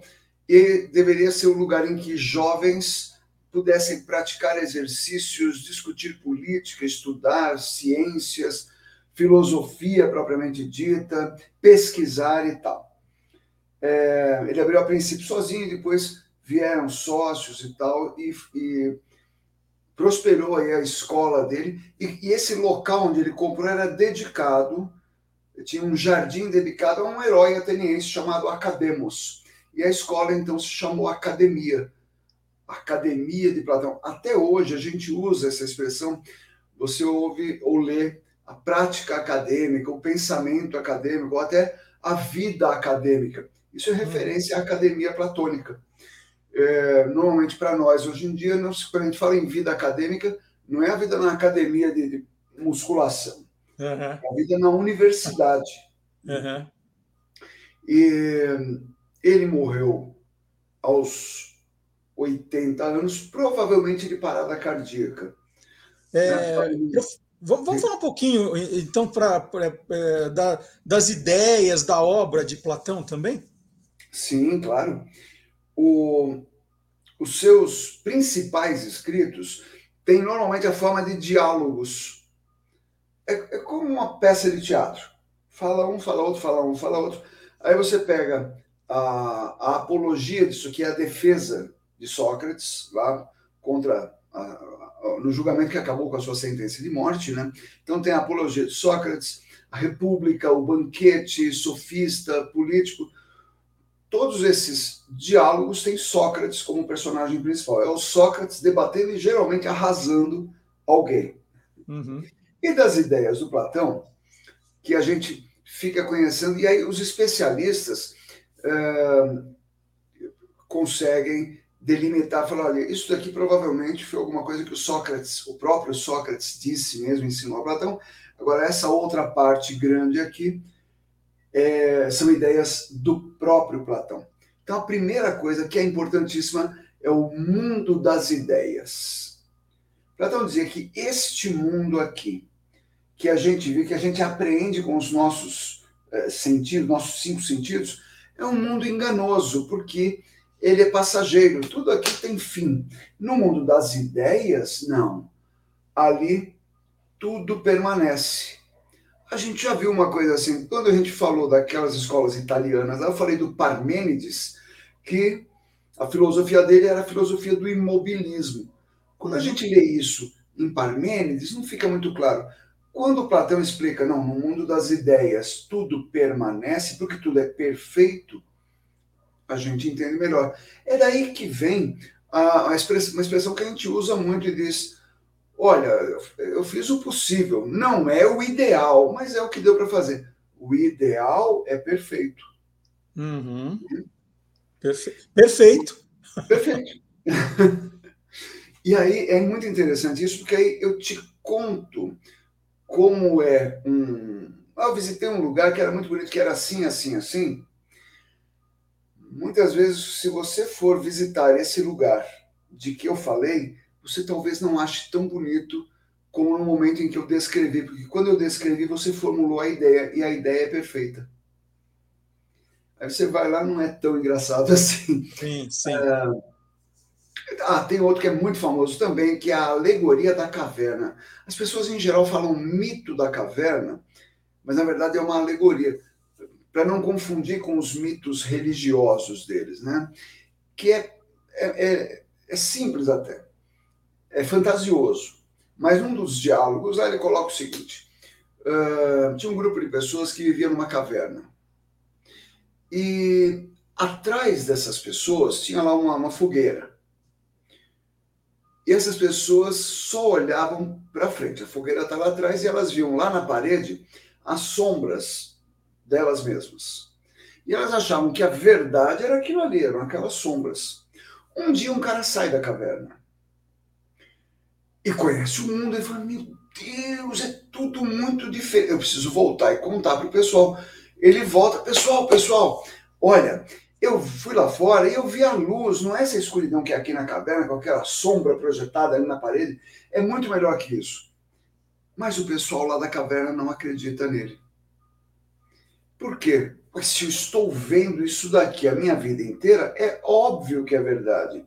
Essas suas histórias aí de fora da caverna, fora da caverna não existe. O cara que saiu da caverna é o filósofo. É o cara que literalmente viu a luz. E a maior parte das pessoas está presa aos seus preconceitos. Olha, não, isso aí sempre foi assim e não admito que mude. Essa pessoa está dentro da caverna, precisa ser trazida para a luz. Platão dizia que a filosofia servia para isso, trazer para a luz. Outra coisa interessante, ah, o, é muito famosa também a expressão o amor platônico. Exatamente. Olha, eu gosto, de, é a pior coisa quando a gente me lembro disso, quando você chegava numa garota e dizia, é, olha, eu gosto de você, ela fala, eu gosto de você, mas só como amigo. Era Esse pior é. Fala, fala, que odeia, né? Fala que me odeia. Fala que... Pois é. Ah, com o tempo a gente vai estudando e fala, ah, ela gostava de você de uma maneira platônica. Mas não é bem isso. O amor platônico, ele diz lá, o Platão, que Eros, o deus do amor, aquele da flechinha e tal, ele trabalha muito além dessa paixão entre pessoas. Uma pessoa ficar apaixonada por outra. Porque para o Platão, o amor é a mola mestra de tudo que existe, da luta do ser humano para atingir o belo e o bem, que é a manifestação mais elevada da perfeição espiritual, ética, física. Os gregos tinham até uma palavra para isso, que para nós soa como um palavrão, que é kalokagatia. Uhum que significa né, a quinta série começa a brotar dentro da gente quando a gente ouve a expressão calocagatia. É, mas significa a junção. Se uma coisa é só bela, não está completa. Se ela é só boa, útil, não está completa.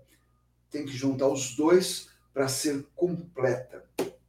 E, e Platão é, define essa coisa do amor platônico lá naquele diálogo Banquete, e, e, Sócrates diz lá que ele aprendeu as coisas do amor com uma professora chamada Diotima de Mantineia, e ela ensinou sobre a escala, a escada do amor. O primeiro amor, a primeira sensação amorosa, é essa paixão que tem uma pessoa por outra pessoa e tal. Aí que a gente pensa que é a melhor coisa do mundo, mas com o tempo você começa a se desenvolver mais intelectualmente e você vai vendo que tem outras coisas.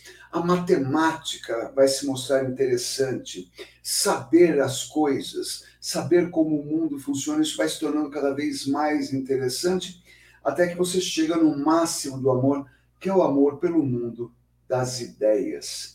Este é o amor platônico, que não se resolve na carne, se resolve no pleno desenvolvimento da pessoa enquanto pessoa. E, e aí nascem as almas gêmeas, por exemplo? É, é, porque a pergunta é, tá, mas se é tão bom assim esse negócio do mundo das ideias, por que a gente fica procurando alguém? Por que está no Tinder, né?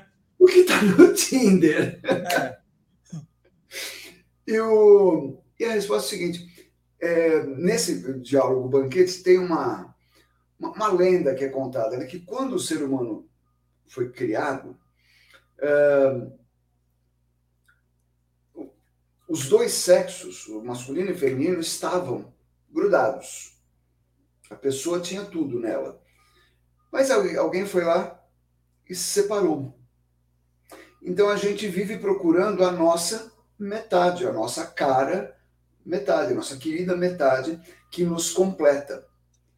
Quando a gente acha essa cara metade, a gente está apaixonado por alguém, já, por isso que eu falei, a gente acha que é a melhor coisa do mundo. Porque é uma alma gêmea. Ela é uma pessoa que te entende, que te completa, que te deixa feliz, mas se você se desenvolver mais, você vai descobrir que existe mais no mundo uh, além desse amor de, das almas gêmeas. Que tal? Muito bom. E o que teremos no próximo episódio, professor Vard Marx? Olha, se eu já falei do aluno do Sócrates, se hoje eu falei dele, na aula que vem eu vou falar do aluno do Platão. Aristóteles. Muito bem. Não confundam com Aristóteles, né? Aristóteles é esse aqui, o Platão, é, mas esse já foi. É Aristóteles. Aristóteles. Por enquanto, é isso. É isso. Semana que vem tem mais. Aí tem filosofia, essa série especial com o professor Vard Marx. Vard, um grande abraço. Até sábado que vem. Hein? Até sábado, pessoal. Grande abraço.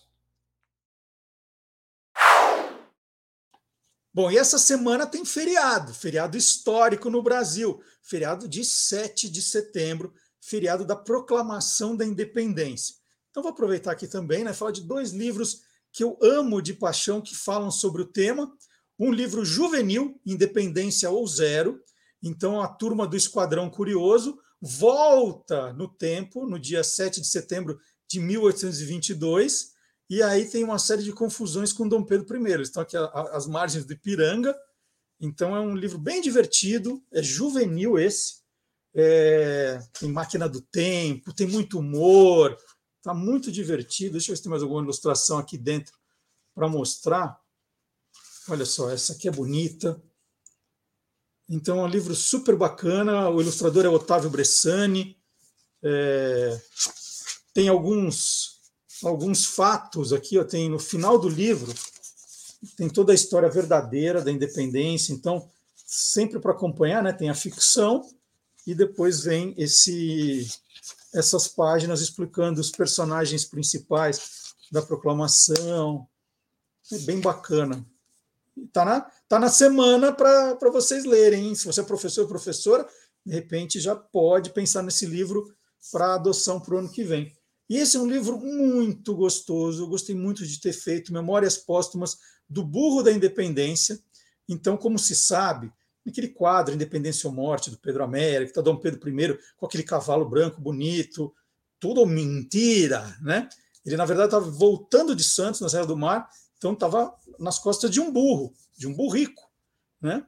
E aí eu conto a, a visão do dia da independência contada pelo burro da independência. Então essa é uma brincadeira, é um livro. Tem até o quadro do Pedro Américo aqui, faz parte do livro. Cadê? Cadê o Pedro Américo? Acabei de passar aqui, ó. Aí eu falei que era cavalo branco, não é branco, não. Branco é o que está do lado. O Pedro estava num aqui é um cavalo marrom. Aí tem os dragões da independência. É que se eu mostro, eu não apareço, então aí o som não sai. Então é, é a história. O nome do burro é Fico. Tá aqui, ó. No dia. Essa é a verdade. Esta é a verdade. Então eu conto essa história no Memórias Póstumas do Burro da Independência. Os dois livros são da Panda Books. Quem quiser dar uma olhadinha lá, Panda Books pandabooks.com.br, editora, pandabooks.com.br. Dois livros, então, para comemorar a independência do Brasil. É feriado quinta, dá para emendar sexta, é, de repente já dá para pedir hoje no, numa, numa livraria virtual ou numa que você vai visitar e já chega para você ler no feriado aí, com seu filho, com a sua filha, com seu neto, com seu sobrinho, quem você quiser. É bem divertido. E outra diversão também é acompanhar as pílulas de curiosidades do Guia dos Curiosos.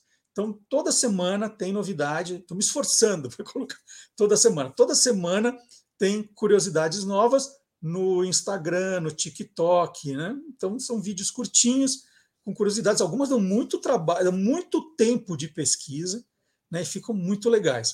Então, essa semana é, tem duas muito legais. Eu até pensei assim, qual que eu vou qual que eu vou colocar, né? Porque eu contei a história, tá aqui, ó, do Burger King. Eu contei a história do Burger King e contei a história também, ó, aqui, ó.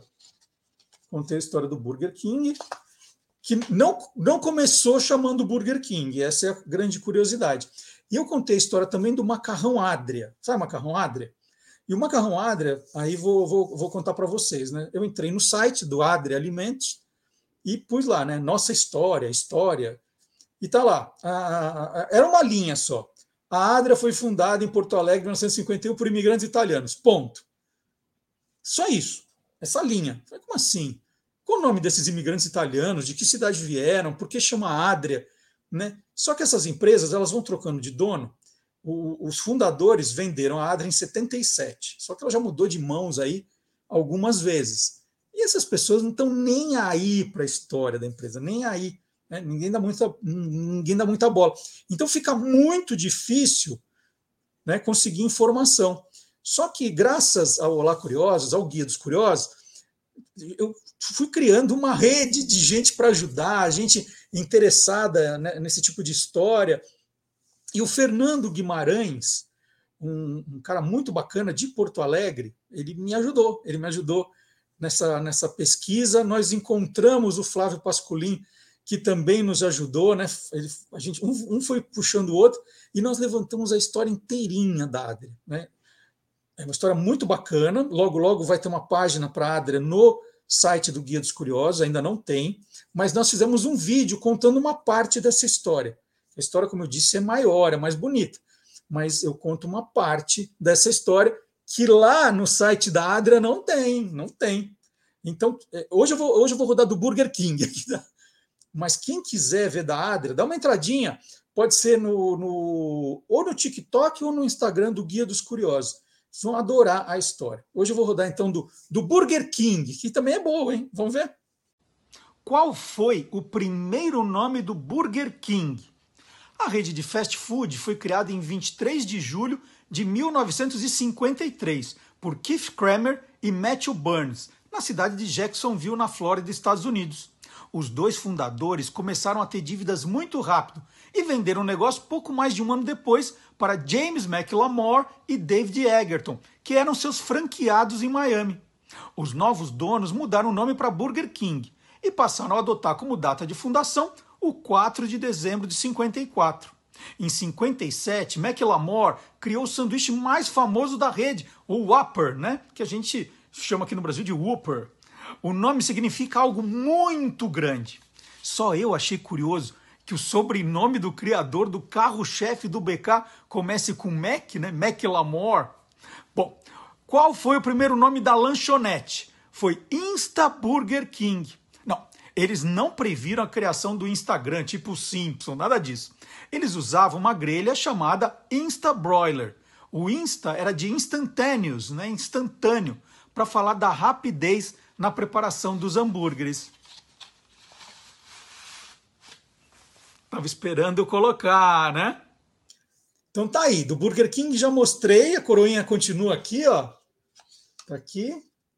E lá, lá no, no Instagram ou no TikTok do Guia dos Curiosos tem a história da Adria Alimentos e mais um monte, mais um monte.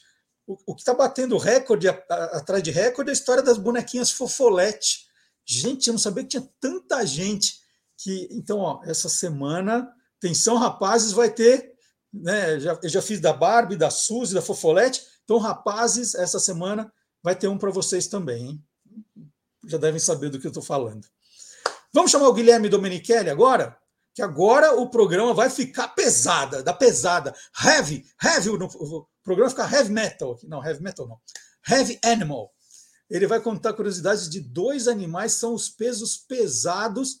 Não são os únicos, mas são dois pesos pesados do reino animal. Guilherme Domenichelli.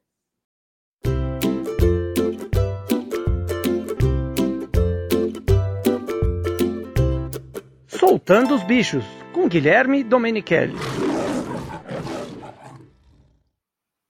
Bom dia, Guilherme. Bom dia, Marcelo, tudo bem? Tudo bom. Guilherme, outro dia eu vi na, na internet, eu acho que era um meme, né, que falava assim: as pessoas perguntam se existiu de verdade um unicórnio, né? Ah, unicórnios existem. Aí a pessoa publicou uma foto de um rinoceronte. Rinoceronte é parente de unicórnio?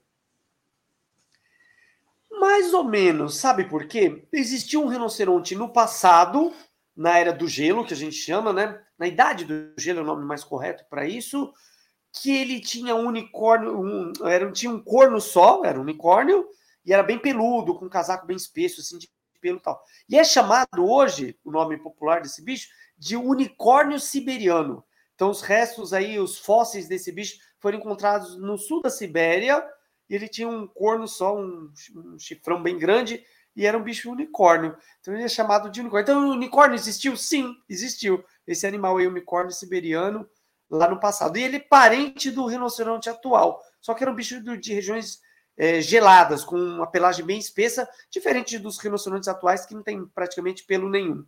Que aí os rinocerontes atuais têm três espécies asiáticas e duas africanas. Então vamos falar um pouquinho do, do rinoceronte, vai? Vamos. Conta algumas curiosidades. Ah, Aquilo tem- lá tem- é, é, é, é o que? Aquela. O corpo é o que? De ferro? É aço? O que, que é? Ó, tem uma, uma das espécies asiáticas, tem o rinoceronte de Sumatra, da ilha de Sumatra, o da ilha de Java, que são os mais ameaçados de extinção, é, e tem o rinoceronte indiano, que daí tem uma população bacana desse bicho, não tão ameaçado. Ele tem no corpo, é de couro, mas parece placas, ele parece um cavaleiro medieval, assim, com uma armadura. É um bicho muito bacana, eu já vi de perto no zoológico de Lisboa, e ele existiu esse esse já teve aqui no Brasil esse rinoceronte no zoológico de São Paulo durante muitos anos. Eu peguei quando eu lembro dele quando era criança, mas não na época que eu trabalhei. Esse bicho já tinha morrido. Ele chamava Nabo. E o Nabo viveu muito tempo aí no zoológico de São Paulo. O Nabo, como outros rinocerontes indianos, tinha essa armadura, né, de couro, mas parecia uma armadura medieval. Mas é um couro bem espesso, bem resistente, tanto nas espécies africanas como nas asiáticas. E aquilo que a gente vê em filme, né? Que se o rinoceronte vier em cima de um carro, arrebenta o carro, é verdade, ele tem toda essa força. É verdade. Tem toda essa força, 4 toneladas, um bicho com uma força impressionante. Eu fiz um videozinho curto outro dia no meu canal mostrando ele estourando uma melancia que para ele parecia uma gelatina, assim. Só encostou o chifre no chão para comer a polpa ali da melancia. Então ele tem muita força. Alguns vídeos mostram eles virando o carro realmente. Ele não enxerga bem o rinoceronte. Tem, ele é, bem, é míope, na verdade. E, mas tem um olfato super bom. Então, se ele sente algum perigo, ele vai para cima com cabeçada e com aqueles longos chifres lá. E, e o E chifre, tem vídeo mostrando ele virando. E o chifre é para brigar mesmo. O chifre é a defesa dele. É a defesa. E eles são mortos, estão ameaçados por causa do chifre.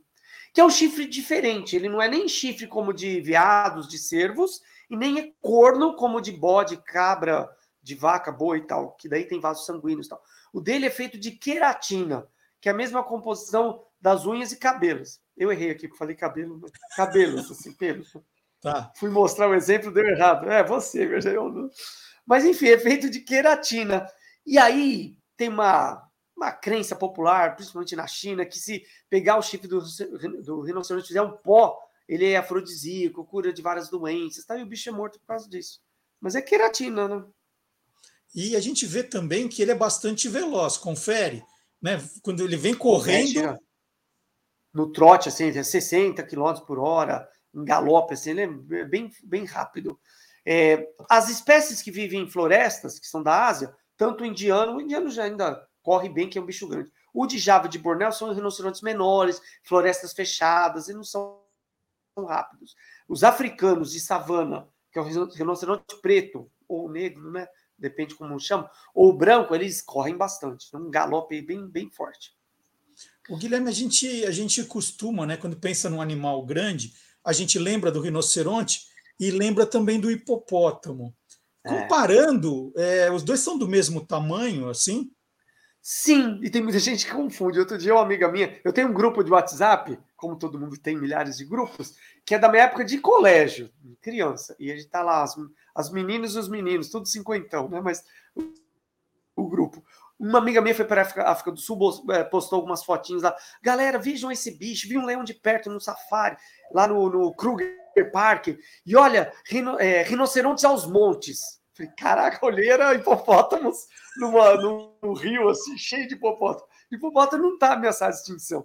Falei, que legal, André. Falei, mas pena que não são rinocerontes aos montes, estão tão ameaçados se tivessem aos montes. É hipopótamo, né? Desculpa. Aí o pessoal falou, ah, falou que o especialista não deu certo. Então, o pessoal confunde hipopótamo e rinoceronte. São bichos diferentes. Tem uma coisa em comum, são bichos grandões, mas herbívoros. O pessoal fala que salada não engorda, mas herbívoros, são enormes. Vivem, existem os africanos, é, rinocerontes africanos, e hipopótamos ali também na África. Só que hipopótamo é um bicho mais de água, é mais anfíbio. Até o nome dele, hipopótamos anfíbios, o nome científico. É um bicho que gosta muito de ficar na água. Rinoceronte é mais de área seca, de é, gramíneas, pastagens. Então são bichos que têm essa semelhança por ser semelhança por ser herbívoro, mas não tem parentesco a não ser por ser herbívoro e mamífero, só isso mesmo. E são do mesmo tamanho ou um é maior que o outro? Só, só comparando. Tá, mesmo tamanho, os africanos, né, os rinocerontes africanos. Esses asiáticos da ilha de Java e Bornéu são menores. E já o hipopótamo não tem essa coisa de velocidade e não quer saber de virar carro, não né? São mais tranquilões. Não, Marcelo, não, não. São os animais que mais causam, entre os que mais causam acidentes com pessoas na África. Hipopótamo ah, é? é um bicho terrível. Eu já fiz vídeo falando isso, ataques de hipopótamos. Porque eles são muito territorialistas. Muito, muito, muito. E nadam super bem, correm bem. Parece que não, né? Gordão não vai correr. Ah, chega aí também 50 por hora na boa. Tem dentes enormes. E vão com tudo para cima. Então, bicho junto com búfalos, mais do que leões, eles causam acidentes com seres humanos na África. Então, a população ribeirinha que vive, tem aquelas canoas bem precárias lá, a população africana tal, sofre com o hipopótamo, que o bicho é violento. E, e, essa questão de territorialistas, como você falou, nunca teve nenhum problema entre rinocerontes e hipopótamos. Eles, eles se entendem. O, o, o Calhade pode não ter é. problema. Não, pode ter problema, mas não é comum. Não é um bicho assim que um vai para cima do outro, vai enfrentar um predador do outro. Não, não. São herbívoros, cada um na sua, mas não, não tem rivalidade entre eles, não. Os animais, eles respeitam, geralmente respeitam territórios, né? Eles demarcam territórios com urina, com alguma, é, um cheiro deles tal, então eles respeitam. Porque sabem que se entrar pode sair briga. Muito legal. Então hoje, hoje falamos sobre unicórnios, rinocerontes e hipopótamos aqui no Soltando os Bichos. Semana é... que vem tem mais. Tem... Obrigado, Guilherme. Tem algum desenho? Tem algum. Marcelo, vamos ver se você sabe. Tem um desenho com hipopótamo da Hanna-Barbera, quando a gente era criança, criança assistia bastante. Vamos ver se você lembra o nome desse desenho de hipopótamo. É, hipo. Peraí. Como é que era? Ai, caramba. Hipotamos. É uma coisa parecida. Era isso mesmo, era. E agora me confundi, eu acho que era isso. Deixa... Hipotamos, não era? Hipotamos? eu devo ter o um álbum de figurinha aqui. Eu Deixa também eu tenho, vamos ver se. Agora esqueci, até eu esqueci. Hipo... Lembra o hipopótamo vestido de safari, né? Peter, Peter é, Potamos. Com um chapéuzinho. Peter Achou Potamos. Aí? Peter Potamos. Peter Potamos. Isso, Peter Potamos. Acho que o pessoal da nossa idade, a galera. E o macaquinho? O macaquinho era. Não sei, Marcelo. Vou olhar no YouTube. Pô. Deixa eu ver. Vai, procura no Google que eu não lembro. Era Peter Potamos? Vou e... ver no Google aqui. Peter, Peter Potamos. Peter Potamos, da Hanna Barbera. E? e? Era um macaquinho. Deixa eu achar aqui. É, cada, peraí. É, macaco Tico Mico. Tico Mico, Aqui muito no, bem. Seu companheiro é Tico Mico. É isso. Lembrou? Lembrei. Mas o Peter Potamos, eu, eu lembrei que era Potamos. Isso, Até que estou bem de memória ainda. É. Vale, acho que rinoceronte não tem. Se alguém... Se, rinoceronte ah. acho que não tem. Se alguma galera lembrar aí, deixa nos comentários. Tem, né, tinha... Mas eu já vi, eu já vi rinoceronte em, em desenho já, hein? De desenho desenho quando a gente era criança, não sei. Se alguém lembrar, escrevam aí, porque eu não lembro, não. O Peter Potamos eu lembrei. Beleza. Até semana que vem. Um abraço, Guilherme. Até. Valeu, abração. Tchau, tchau. E agora chegou a hora do misterioso Marcelo Abud. Por que misterioso? É melhor é, ele explicar essa história. Vamos rodar?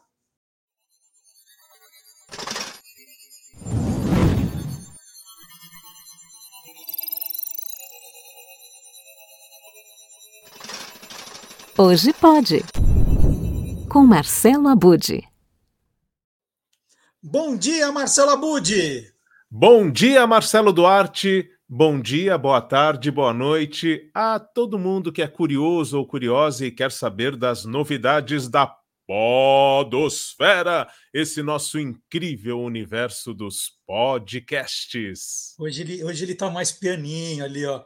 É, ele estava tava fazendo umas apresentações assim, é, até escalafobéticas, mas agora ele, ele hoje está mais tranquilo. Bom, durante toda a semana eu tentei descobrir qual seria o tema do Marcelo Abu de hoje. Ele falou: não, vou fazer mistério. Né? Falei, não, mas me conta, de repente eu me preparo melhor para a entrevista, né, para a nossa conversa. Ele falou: não, não, eu vou fazer mistério até o sábado. Então, hoje, finalmente, nós vamos chegar à solução desse mistério, não é? É, afinal de contas, eu sou o Abud, Marcelo Abud. Ó, dei uma dica, hein? Qual é o podcast que você vai nos indicar hoje, Abud? Não é exatamente o James Bond, mas tem a ver.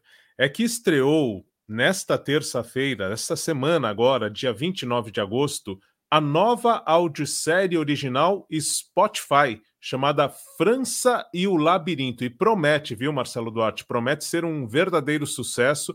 É uma produção brasileira e eu acho que vai fazer um caminho pelo mundo. Acredito, pelo que eu ouvi, que vai fazer bastante barulho, viu? Então me explica, como que é, como é do que se trata exatamente? Ma matam alguém? O que, que acontece? Sim, sim, temos o crime, a cena do crime é bastante impressionante. E, assim, é uma primeira realização de uma produtora criada justamente a partir desta série, que é a Nonsense Creations, que é do Jovem Nerd. Então, o Jovem Nerd do Nerdcast, que está ligado, para mim, à criação do primeiro audiodrama que me chamou a atenção lá em 2012, no finalzinho de 2012. Eles fizeram audiodramas sobre zumbis, com gravação de mortos e tudo mais, é, e já com recursos de ponta né, no áudio. Então, essa origem do Jovem Nerd, agora, em parceria com o Spotify, cria então o França e o Labirinto. É, o detalhe, Marcelo Duarte, antes de, de entrar exatamente na história, é que tem um, um, recurso técnico que foi usado já no audiodrama lá de 2012 e agora é recuperado aqui, e que é muito interessante, chamado de áudio binaural, é também popular como áudio 3D ou 360 graus. Você já ouviu algo assim, Marcelo Duarte? Como é que é isso? Eu já ouvi falar de home theater, né? Que você, você põe na sala umas caixas de som atrás para sentir que tem essa sensação de cinema. Mas é. essa que você falou aí, eu não sei nem repetir o, o nome, Abud. Talvez, não com esse nome binaural, mas talvez em algum momento você tenha é, sido convidado a colocar um fone de ouvido e tem alguns vídeos, alguns áudios que, por exemplo, a pessoa está cortando o cabelo e a maquininha vai passando atrás, vai passando do lado, você sente como se aquilo tivesse acontecendo no, no salão de, de barbeiro. Cê... Não no seu caso, mas eu entendi. A, Não, a é, eu passo maquininha também. Opa! mas, mas você já, já viveu essa sensação? Lembra de ter passado por algo assim? Acho que sim, acho que sim. É, não é algo novo, mas é, é algo pouco explorado ainda. E quando você tem uma dramatização utilizando esse recurso, a imersão é muito grande. Então você tem um convite que o Jovem Nerd fazia já naquela é, produção de 2012, que é para as pessoas fecharem os olhos e colocarem fone de ouvido para acompanhar o, o audiodrama, né? E, e, diziam que se isso não fosse feito, seria como você ir a um cinema e não colocar o óculos para ver um filme 3D. Então a ideia da imersão é justamente essa: que você embarque na história, que você pare tudo para ouvir, porque tem muita força mesmo essa narrativa com esses recursos do áudio. É impressionante, viu, Marcelo Duarte? Muito bem produzido eu acredito que vai fazer um barulho bem bom, viu? Bem bom mesmo. É, temos o elenco? É, o elenco, assim, além do Celton Mello, tem muitos dubladores, muitas vozes conhecidas, né? O Guilherme Briggs é o locutor da série, mas tem muitos é, dubladores que são famosos, que as pessoas vão identificar pelas vozes. Esse é outro elemento que o Jovem Nerd usa bastante agora. Nós temos a Nonsense Creations, a produtora do Jovem Nerd, que usa esses mesmos recursos, né? E, e assim, eu acho que o importante é falar do roteiro também. O Fábio Yabu, é o, um dos roteiristas, ele também esteve naquela experiência de 2012 e está aqui de volta, né? E ele tem aqui é, um coautor que é o Leonel Caldela. Então, ou peraí, é Caldela, eu acho que é isso. Agora, mas enfim, os dois fizeram o roteiro desse audiodrama e agora da audiosérie, né? E é muito interessante a história. São 13 capítulos, Marcelo Duarte, todos já estão disponíveis. Essa é uma estratégia do Spotify, é um originais, original Spotify, então as pessoas têm que ouvir na plataforma, né? E os 13 capítulos, a gente pode colocar aí uma média de 25 minutos. Tem capítulos bem maiores, que chegam a quase 40, e tem capítulos menores, que chegam a 18 minutos por aí. Mas vamos colocar uma média de 25 minutos. É, é, o detalhe é que já estão todos disponíveis, então quem quiser pegar o final de semana e maratonar pode fazer isso. É, acho bom reservar um, um tempo legal para ouvir, porque a gente vai embalando, a gente não quer parar de ouvir. Né? Então, é... agora, o grande segredo, Marcelo Duarte, acho que a grande sacada desse audiodrama, é, dessa audiosérie, é a questão do personagem principal. Eu, eu acredito que esse é o grande elemento para que funcione a trama.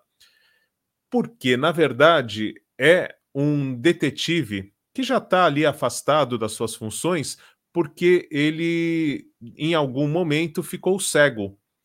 E aí ele tem dois parceiros na história, além da equipe, né, que, que vai compor toda a trama, que são uma assistente virtual, que é a Iris, com quem ele vai conversar, e a Iris, ela está sempre em velocidade acelerada, lá a voz dela é bem interessante, a participação dela e auxilia no dia a dia, né, no cotidiano do, do Celton Mello, que vive, então, esse detetive, o França, o Nelson França, e também ele vai ter o apoio de um cão-guia, que é bem bacana também, que é o Bonaparte.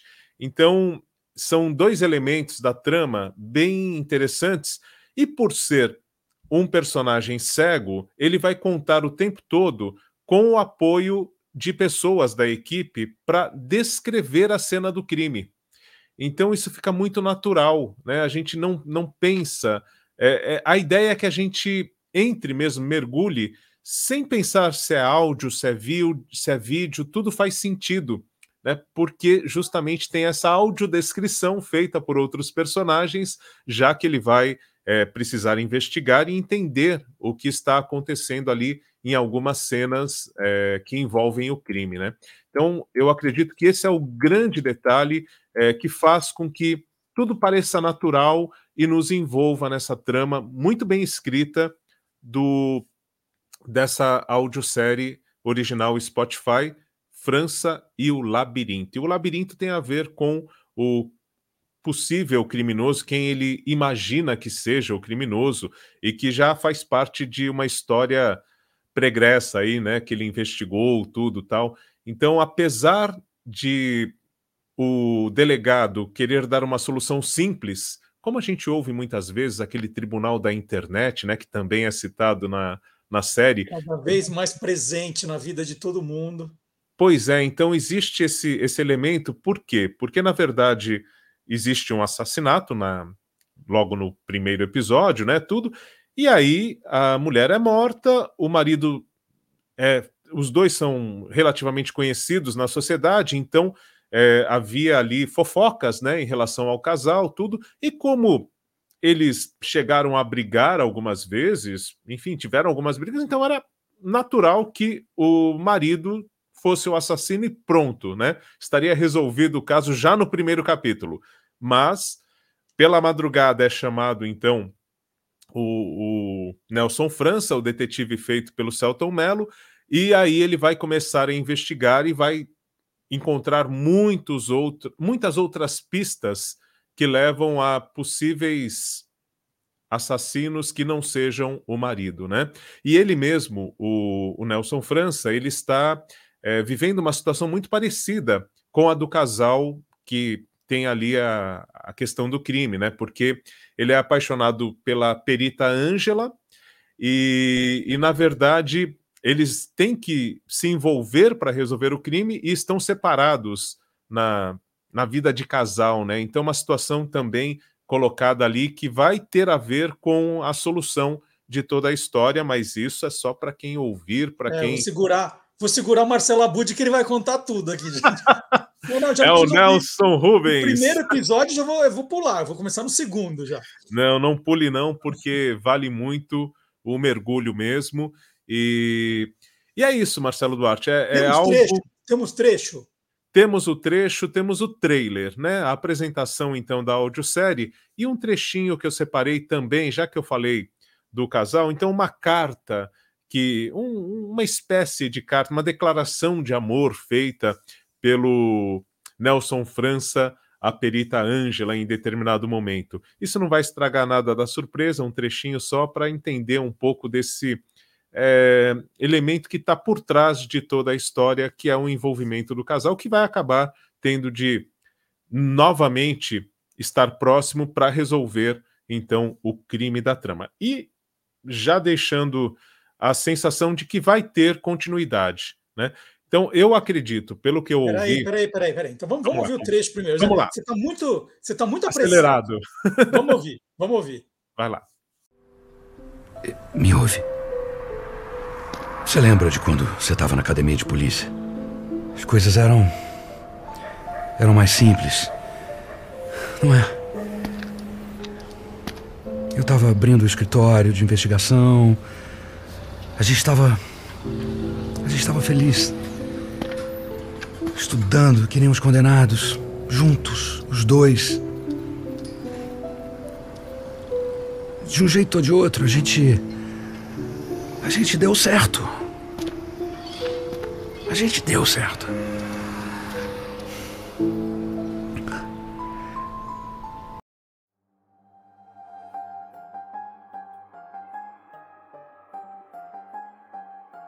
Faca? A gente criou na redação do jornal. E eu relatei a história. Um cara de polícia. Polícia, polícia. Eu tô calmo! Não me manda ficar calmo! Fera, pega esse cego aí. Tá bem complicado. Eu não aguento mais.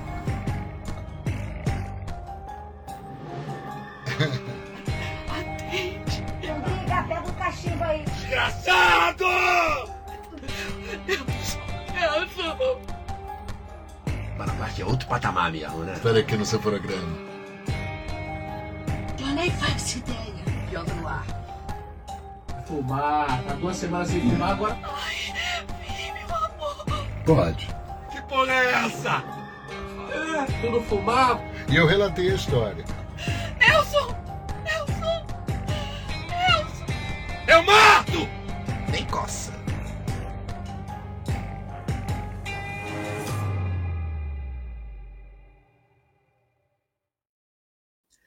Abud, a gente está acostumado a assistir esse tipo de série né, no streaming. Né? Podcast hum, começa a ser uma novidade, o que está aparecendo. Só que no streaming tem uma coisa que me deixa louco da vida, é que é, as histórias não terminam, né? Que a gente sempre fala assim, puxa, uma história de suspense, aquele grande final é tudo, né? Não, é, é assim, eles eles vão indo, vão indo, vão indo, aí quando chega no último episódio, tudo muda para dizer, ó, oh, nós vamos ter uma segunda série, sabe lá Deus quando. Isso está acontecendo agora também no podcast. É bem por aí, é bem por aí. A sensação é de que vai ter continuidade a história realmente e fica no ar, né? Porque termina, mas não termina. É como você disse, termina, dá uma solução ali, mas que nada impede de ter a continuidade. Mudar tudo, né? De mudar tudo e, e, de ter realmente essa continuidade, porque é, eu acredito que eles deixam aquele gancho, se fizer muito sucesso, vamos né, temos o gancho para continuar. Então, imagino que, que vamos ter aí a segunda temporada, talvez a terceira, e é bem, bem interessante, apesar de ter sim essa sensação que deixa a gente um pouco frustrado, né, Marcelo Duarte? É, bastante. Eu, eu, quando vou assistir, quando alguém me indica uma série de streaming, a primeira pergunta que eu faço é: mas acaba? Né? Você fala, não, veja bem, né? Não, porque. Eu falo, não, então não vou ver. Eu, eu espero primeiro terminar para saber quantos episódios são no total. Aí eu decido se eu quero ver ou não. Se alguém fala, não, a história terminou, aí eu vejo. Não, a história terminou. Aí eu vejo. É, então. É... Então Bem, depois, você, depois fora do ar, você me conta. Eu. É, já que você me já, já que você contou para todo mundo o primeiro episódio, depois fora do ar você me conta os outros 12, tá bom? Tá ótimo, Marcelo Duarte. Vale a pena conferir, viu? Vai fazer muito barulho essa outra série do Spotify. Brincando. Eu vou ouvir, vou ouvir. E o Celton Mello tá ótimo, viu? Inclusive, um detalhe técnico: uh, ele gravou todas as vozes primeiro e os outros personagens foram ouvindo a voz dele como guia para é, preencher né, os outros áudios. Então, é bem rico, bem rico mesmo. É o falar que o Celton Mello está ótimo é uma redundância, né? Mas é, é uma Verdade. informação interessante. Abud, muito obrigado pela dica. Semana que vem a gente está aqui de volta, tá bom? Tá bom, então. Até lá. Valeu. Um abraço. Um abração. Estamos chegando na reta final do programa, finalzinho do Olá Curiosos, e agora o Silvio Alexandre. O Silvio ele é bom de pauta, gente. Nossa, cada coisa que ele vai buscar. Eu adorei na semana passada o, o que ele fez sobre os apresentadores de TV dos anos 80 e 90 que viraram personagens dos gibis. Nós falamos do Fausto Silva aqui. Eu fiquei particularmente muito feliz com a notícia que o transplante do Fausto foi realizado no domingo. A gente estava aqui na maior torcida sábado passado. Então, que bom, que boa notícia. E que bom também que tudo isso que aconteceu, e tem gente aí falando de furar fila, é, é aquelas pessoas que infelizmente não têm o que fazer, elas podiam estar fazendo alguma coisa útil para a sociedade, não, elas, elas faziam o contrário. É, mas é, me parece que o fato do Faustão ter precisado desse órgão e isso ter ido para o noticiário aumentou o número de doadores. Então, eu já aviso para minha família, amanhã no almoço eu vou deixar isso claro. Eu sou doador. Né? Eu, eu quero que, se for, é, se for é, possível, que todos os meus órgãos que estiverem bons sejam doados no dia da minha morte. Vou, vou avisar isso para a família amanhã no almoço, né? que eu acho importante que antigamente precisava ter no documento, tal. hoje não, é a família que precisa é, saber que você concorda com isso. Né? Então, eu já vou avisar isso também. E é importante que mais gente faça. Em vez de ficar perdendo tempo em comentário em rede social, tem os, os absurdos, né? Tem gente desocupada, vocês não, não imaginam, né? Que fica ali querendo é, sempre espinafrar as pessoas, criticar. Não, faça. Você, você já falou isso com a sua família? Já falou, não, eu quero ser doador? Esse é um passo importante para que mais gente, é, a exemplo do Faustão, né, tenha uma, uma chance de viver mais, né, viver mais. Isso é, isso é muito importante.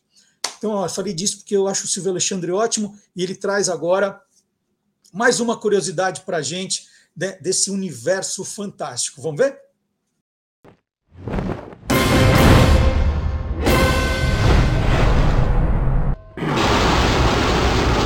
Universo Fantástico.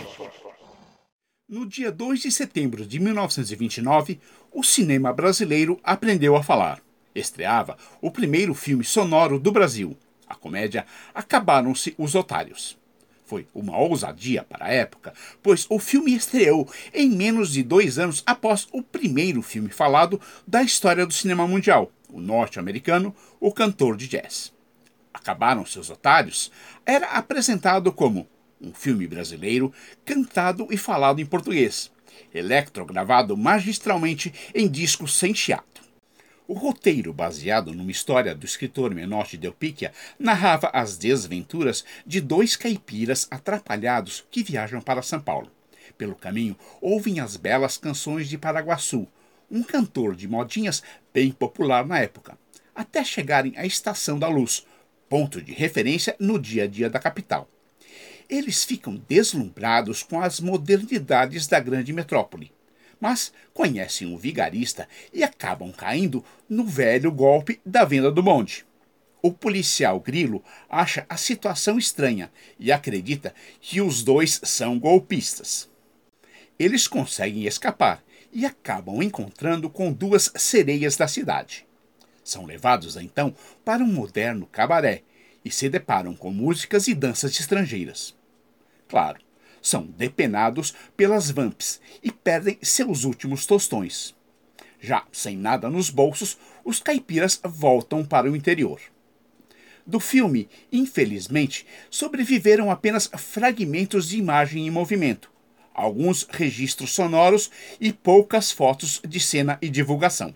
A estreia aconteceu no Palacete Santa Helena, na Praça da Sé, centro de São Paulo, que tinha em seu térreo um cine-teatro com capacidade para 1.500 pessoas. Sim, era uma época em que não existia shoppings, nem a concorrência com a televisão ou a internet. Foi um estrondoso sucesso, atraindo milhares de espectadores. Ficou por sete semanas em cartaz com três sessões diárias e circulação em cidades do interior, além de outros estados. O protagonista do filme, Genésio Arruda, já fazia sucesso nos palcos paulistas interpretando um caipira. Ele é considerado um dos primeiros criadores da figura do caipira no teatro e no rádio. Na verdade, Genésio foi a grande inspiração para diversos artistas, entre eles o mais ilustre caipira da história do cinema brasileiro, Amácio Mazarop. Os dois atuaram juntos no filme Tristeza do Jeca, o primeiro filme colorido de Mazarop e o primeiro filme a ser exibido pela TV Celso. Por sua atuação nesse filme, Genésio chegou a ganhar o Prêmio Saci, a maior premiação do cinema nacional na época, na categoria Ator Coadjuvante. Além disso, atuou também com Mazarop nos filmes As Aventuras do Pedro Malazarte, quando Mazarop tenta escapar da prisão trocando de lugar com o caipira. E no filme Zé do Periquito, onde atua como o maestro da cidade que engana a sua banda. Informou Silvio Alexandre, preservando a memória do grande Genésio Arruda para o universo fantástico do Olá, curiosos! Bom, e para encerrar o programa de hoje, uma última historinha, né? Uma última historinha, já vou me despedir, né? Estamos com o tempo mais que estourado aqui hoje, é, mas uma última historinha. Né? Hoje o programa é, é, é sem fim, quase. É, com essa coisa né, da gente estar tá na, na, no YouTube, nas redes sociais, é, a gente acaba ficando. O, a gente começa a observar mais o comportamento das pessoas né, nesse mundo digital e aquilo que eu falei, tem muita gente maravilhosa, mas tem gente do mal, tem muita gente do mal. E tem muita gente fazendo umas aberrações, né? Chamam de conteúdo, de liberdade de expressão, que às vezes você que está nesse mundo fala, gente, será que eu tenho que continuar fazendo isso? Né? Tanta gente fazendo coisas desonestas, gente tentando influenciar de maneira ruim crianças, né? Isso virou um mundo sem lei, assim, virou. E você que está dentro disso, fala assim: puxa vida, será que eu devo continuar incentivando que as pessoas fiquem né, nas redes sociais? Né? Então, às vezes, bate um, um, uma dúvida muito grande, bate mesmo. Fala assim: caramba, é, né, você, você, fica em dúvida: por que, que eu estou fazendo isso? Para que, por, por que eu estou aqui? Né? E isso vem na minha cabeça muitas vezes. E, e muitas vezes eu tenho dois momentos de em que eu converso muito comigo, né? Que eu me escuto é, para saber o que vou fazer da minha vida, o que vou fazer, né? E são dois momentos. Eu faço natação duas vezes por semana, na piscina. São momentos em que é, a, a, o pensamento vai longe, a gente está nadando ali, o pensamento está em outro lugar. Às vezes até peço desculpa para a professora, falo, o que, que era mesmo para fazer, né, para a treinadora? Que, que era mesmo para fazer, eu esqueci a sequência. E, e, um lugar que eu gosto muito é fazer caminhadas, tenho feito caminhadas três vezes por semana. As, a maioria das vezes no Parque da Água Branca, que é relativamente perto da minha casa. quem, quem é de, de São Paulo sabe, né? Um, é um parque é, tranquilo na zona oeste de São Paulo. E eu gosto de ficar caminhando ali, ponho o foninho com música e vou, e vou caminhando, pensando. Às vezes estou pensando num livro novo, às vezes estou pensando aqui no, no Olá Curiosos, às vezes estou pensando em decisões que eu tenho que tomar na editora, tem um monte de coisa, e é um momento de pensamento bom. E na semana passada, numa dessas voltas, eu fui parado. E a Lígia, a Lígia se apresentou para mim é, e falou que queria um autógrafo. Falei, claro, né? E a Lígia me contou a história dela. A Lígia não está nas redes sociais, ela não tem nenhuma rede social. E ela disse: quem me apresentou para ela, né, os meus vídeos, o, o, programa aqui, foi o irmão dela, o Robson, que mora em Cuiabá. É, então ela falou: ó, olha, ó, toda vez que ele vem de Cuiabá para São Paulo, uma das diversões dele juntos é ficar acompanhando os vídeos, as curiosidades. E ela né, memorizou a minha cara. E aí, alguns meses, ela não me precisou quantos, a Lígia me reconheceu ali nas alamedas do Parque da Água Branca. Eu falei, nossa, é, é, o Marcelo que faz aqueles vídeos que o Robson adora. E aí, quando ela me viu ali, ela teve uma ideia. Ela resolveu fazer uma surpresa para o irmão e resolveu que iria presenteá-lo com um guia dos curiosos fora de série autografado. Então, vou, vou colocar agora a foto é, minha foto com a Lígia. Né? Então, ela, ela tirou da, da mochila, a, a partir dela, ela comprou o livro né, alguns meses atrás, e toda vez que ela ia para o parque, ela colocava o livro na mochila, são 430, 430 gramas né, nas costas, e ela falou: um dia eu vou cruzar de novo com o Marcelo lá. Então, todas as vezes que ela foi no Parque da Água Branca, de manhã, ela levava o livro nas costas, até que esse dia chegou, né? Até que esse dia chegou na semana passada, e aí ela tirou o livro, a caneta, foi, foi ótimo, nós tiramos foto, é, e aí eu tirei esse peso das costas dela também. É, e logo eu falei assim: olha, eu vou, vou fazer uma foto nossa, vou contar essa história, eu vou marcar o seu irmão, o Robson. Eu falei, ah, mas eu não sei, eu não, como eu não mexo com com rede social, eu não sei qual é o perfil dele, né? Eu não vejo.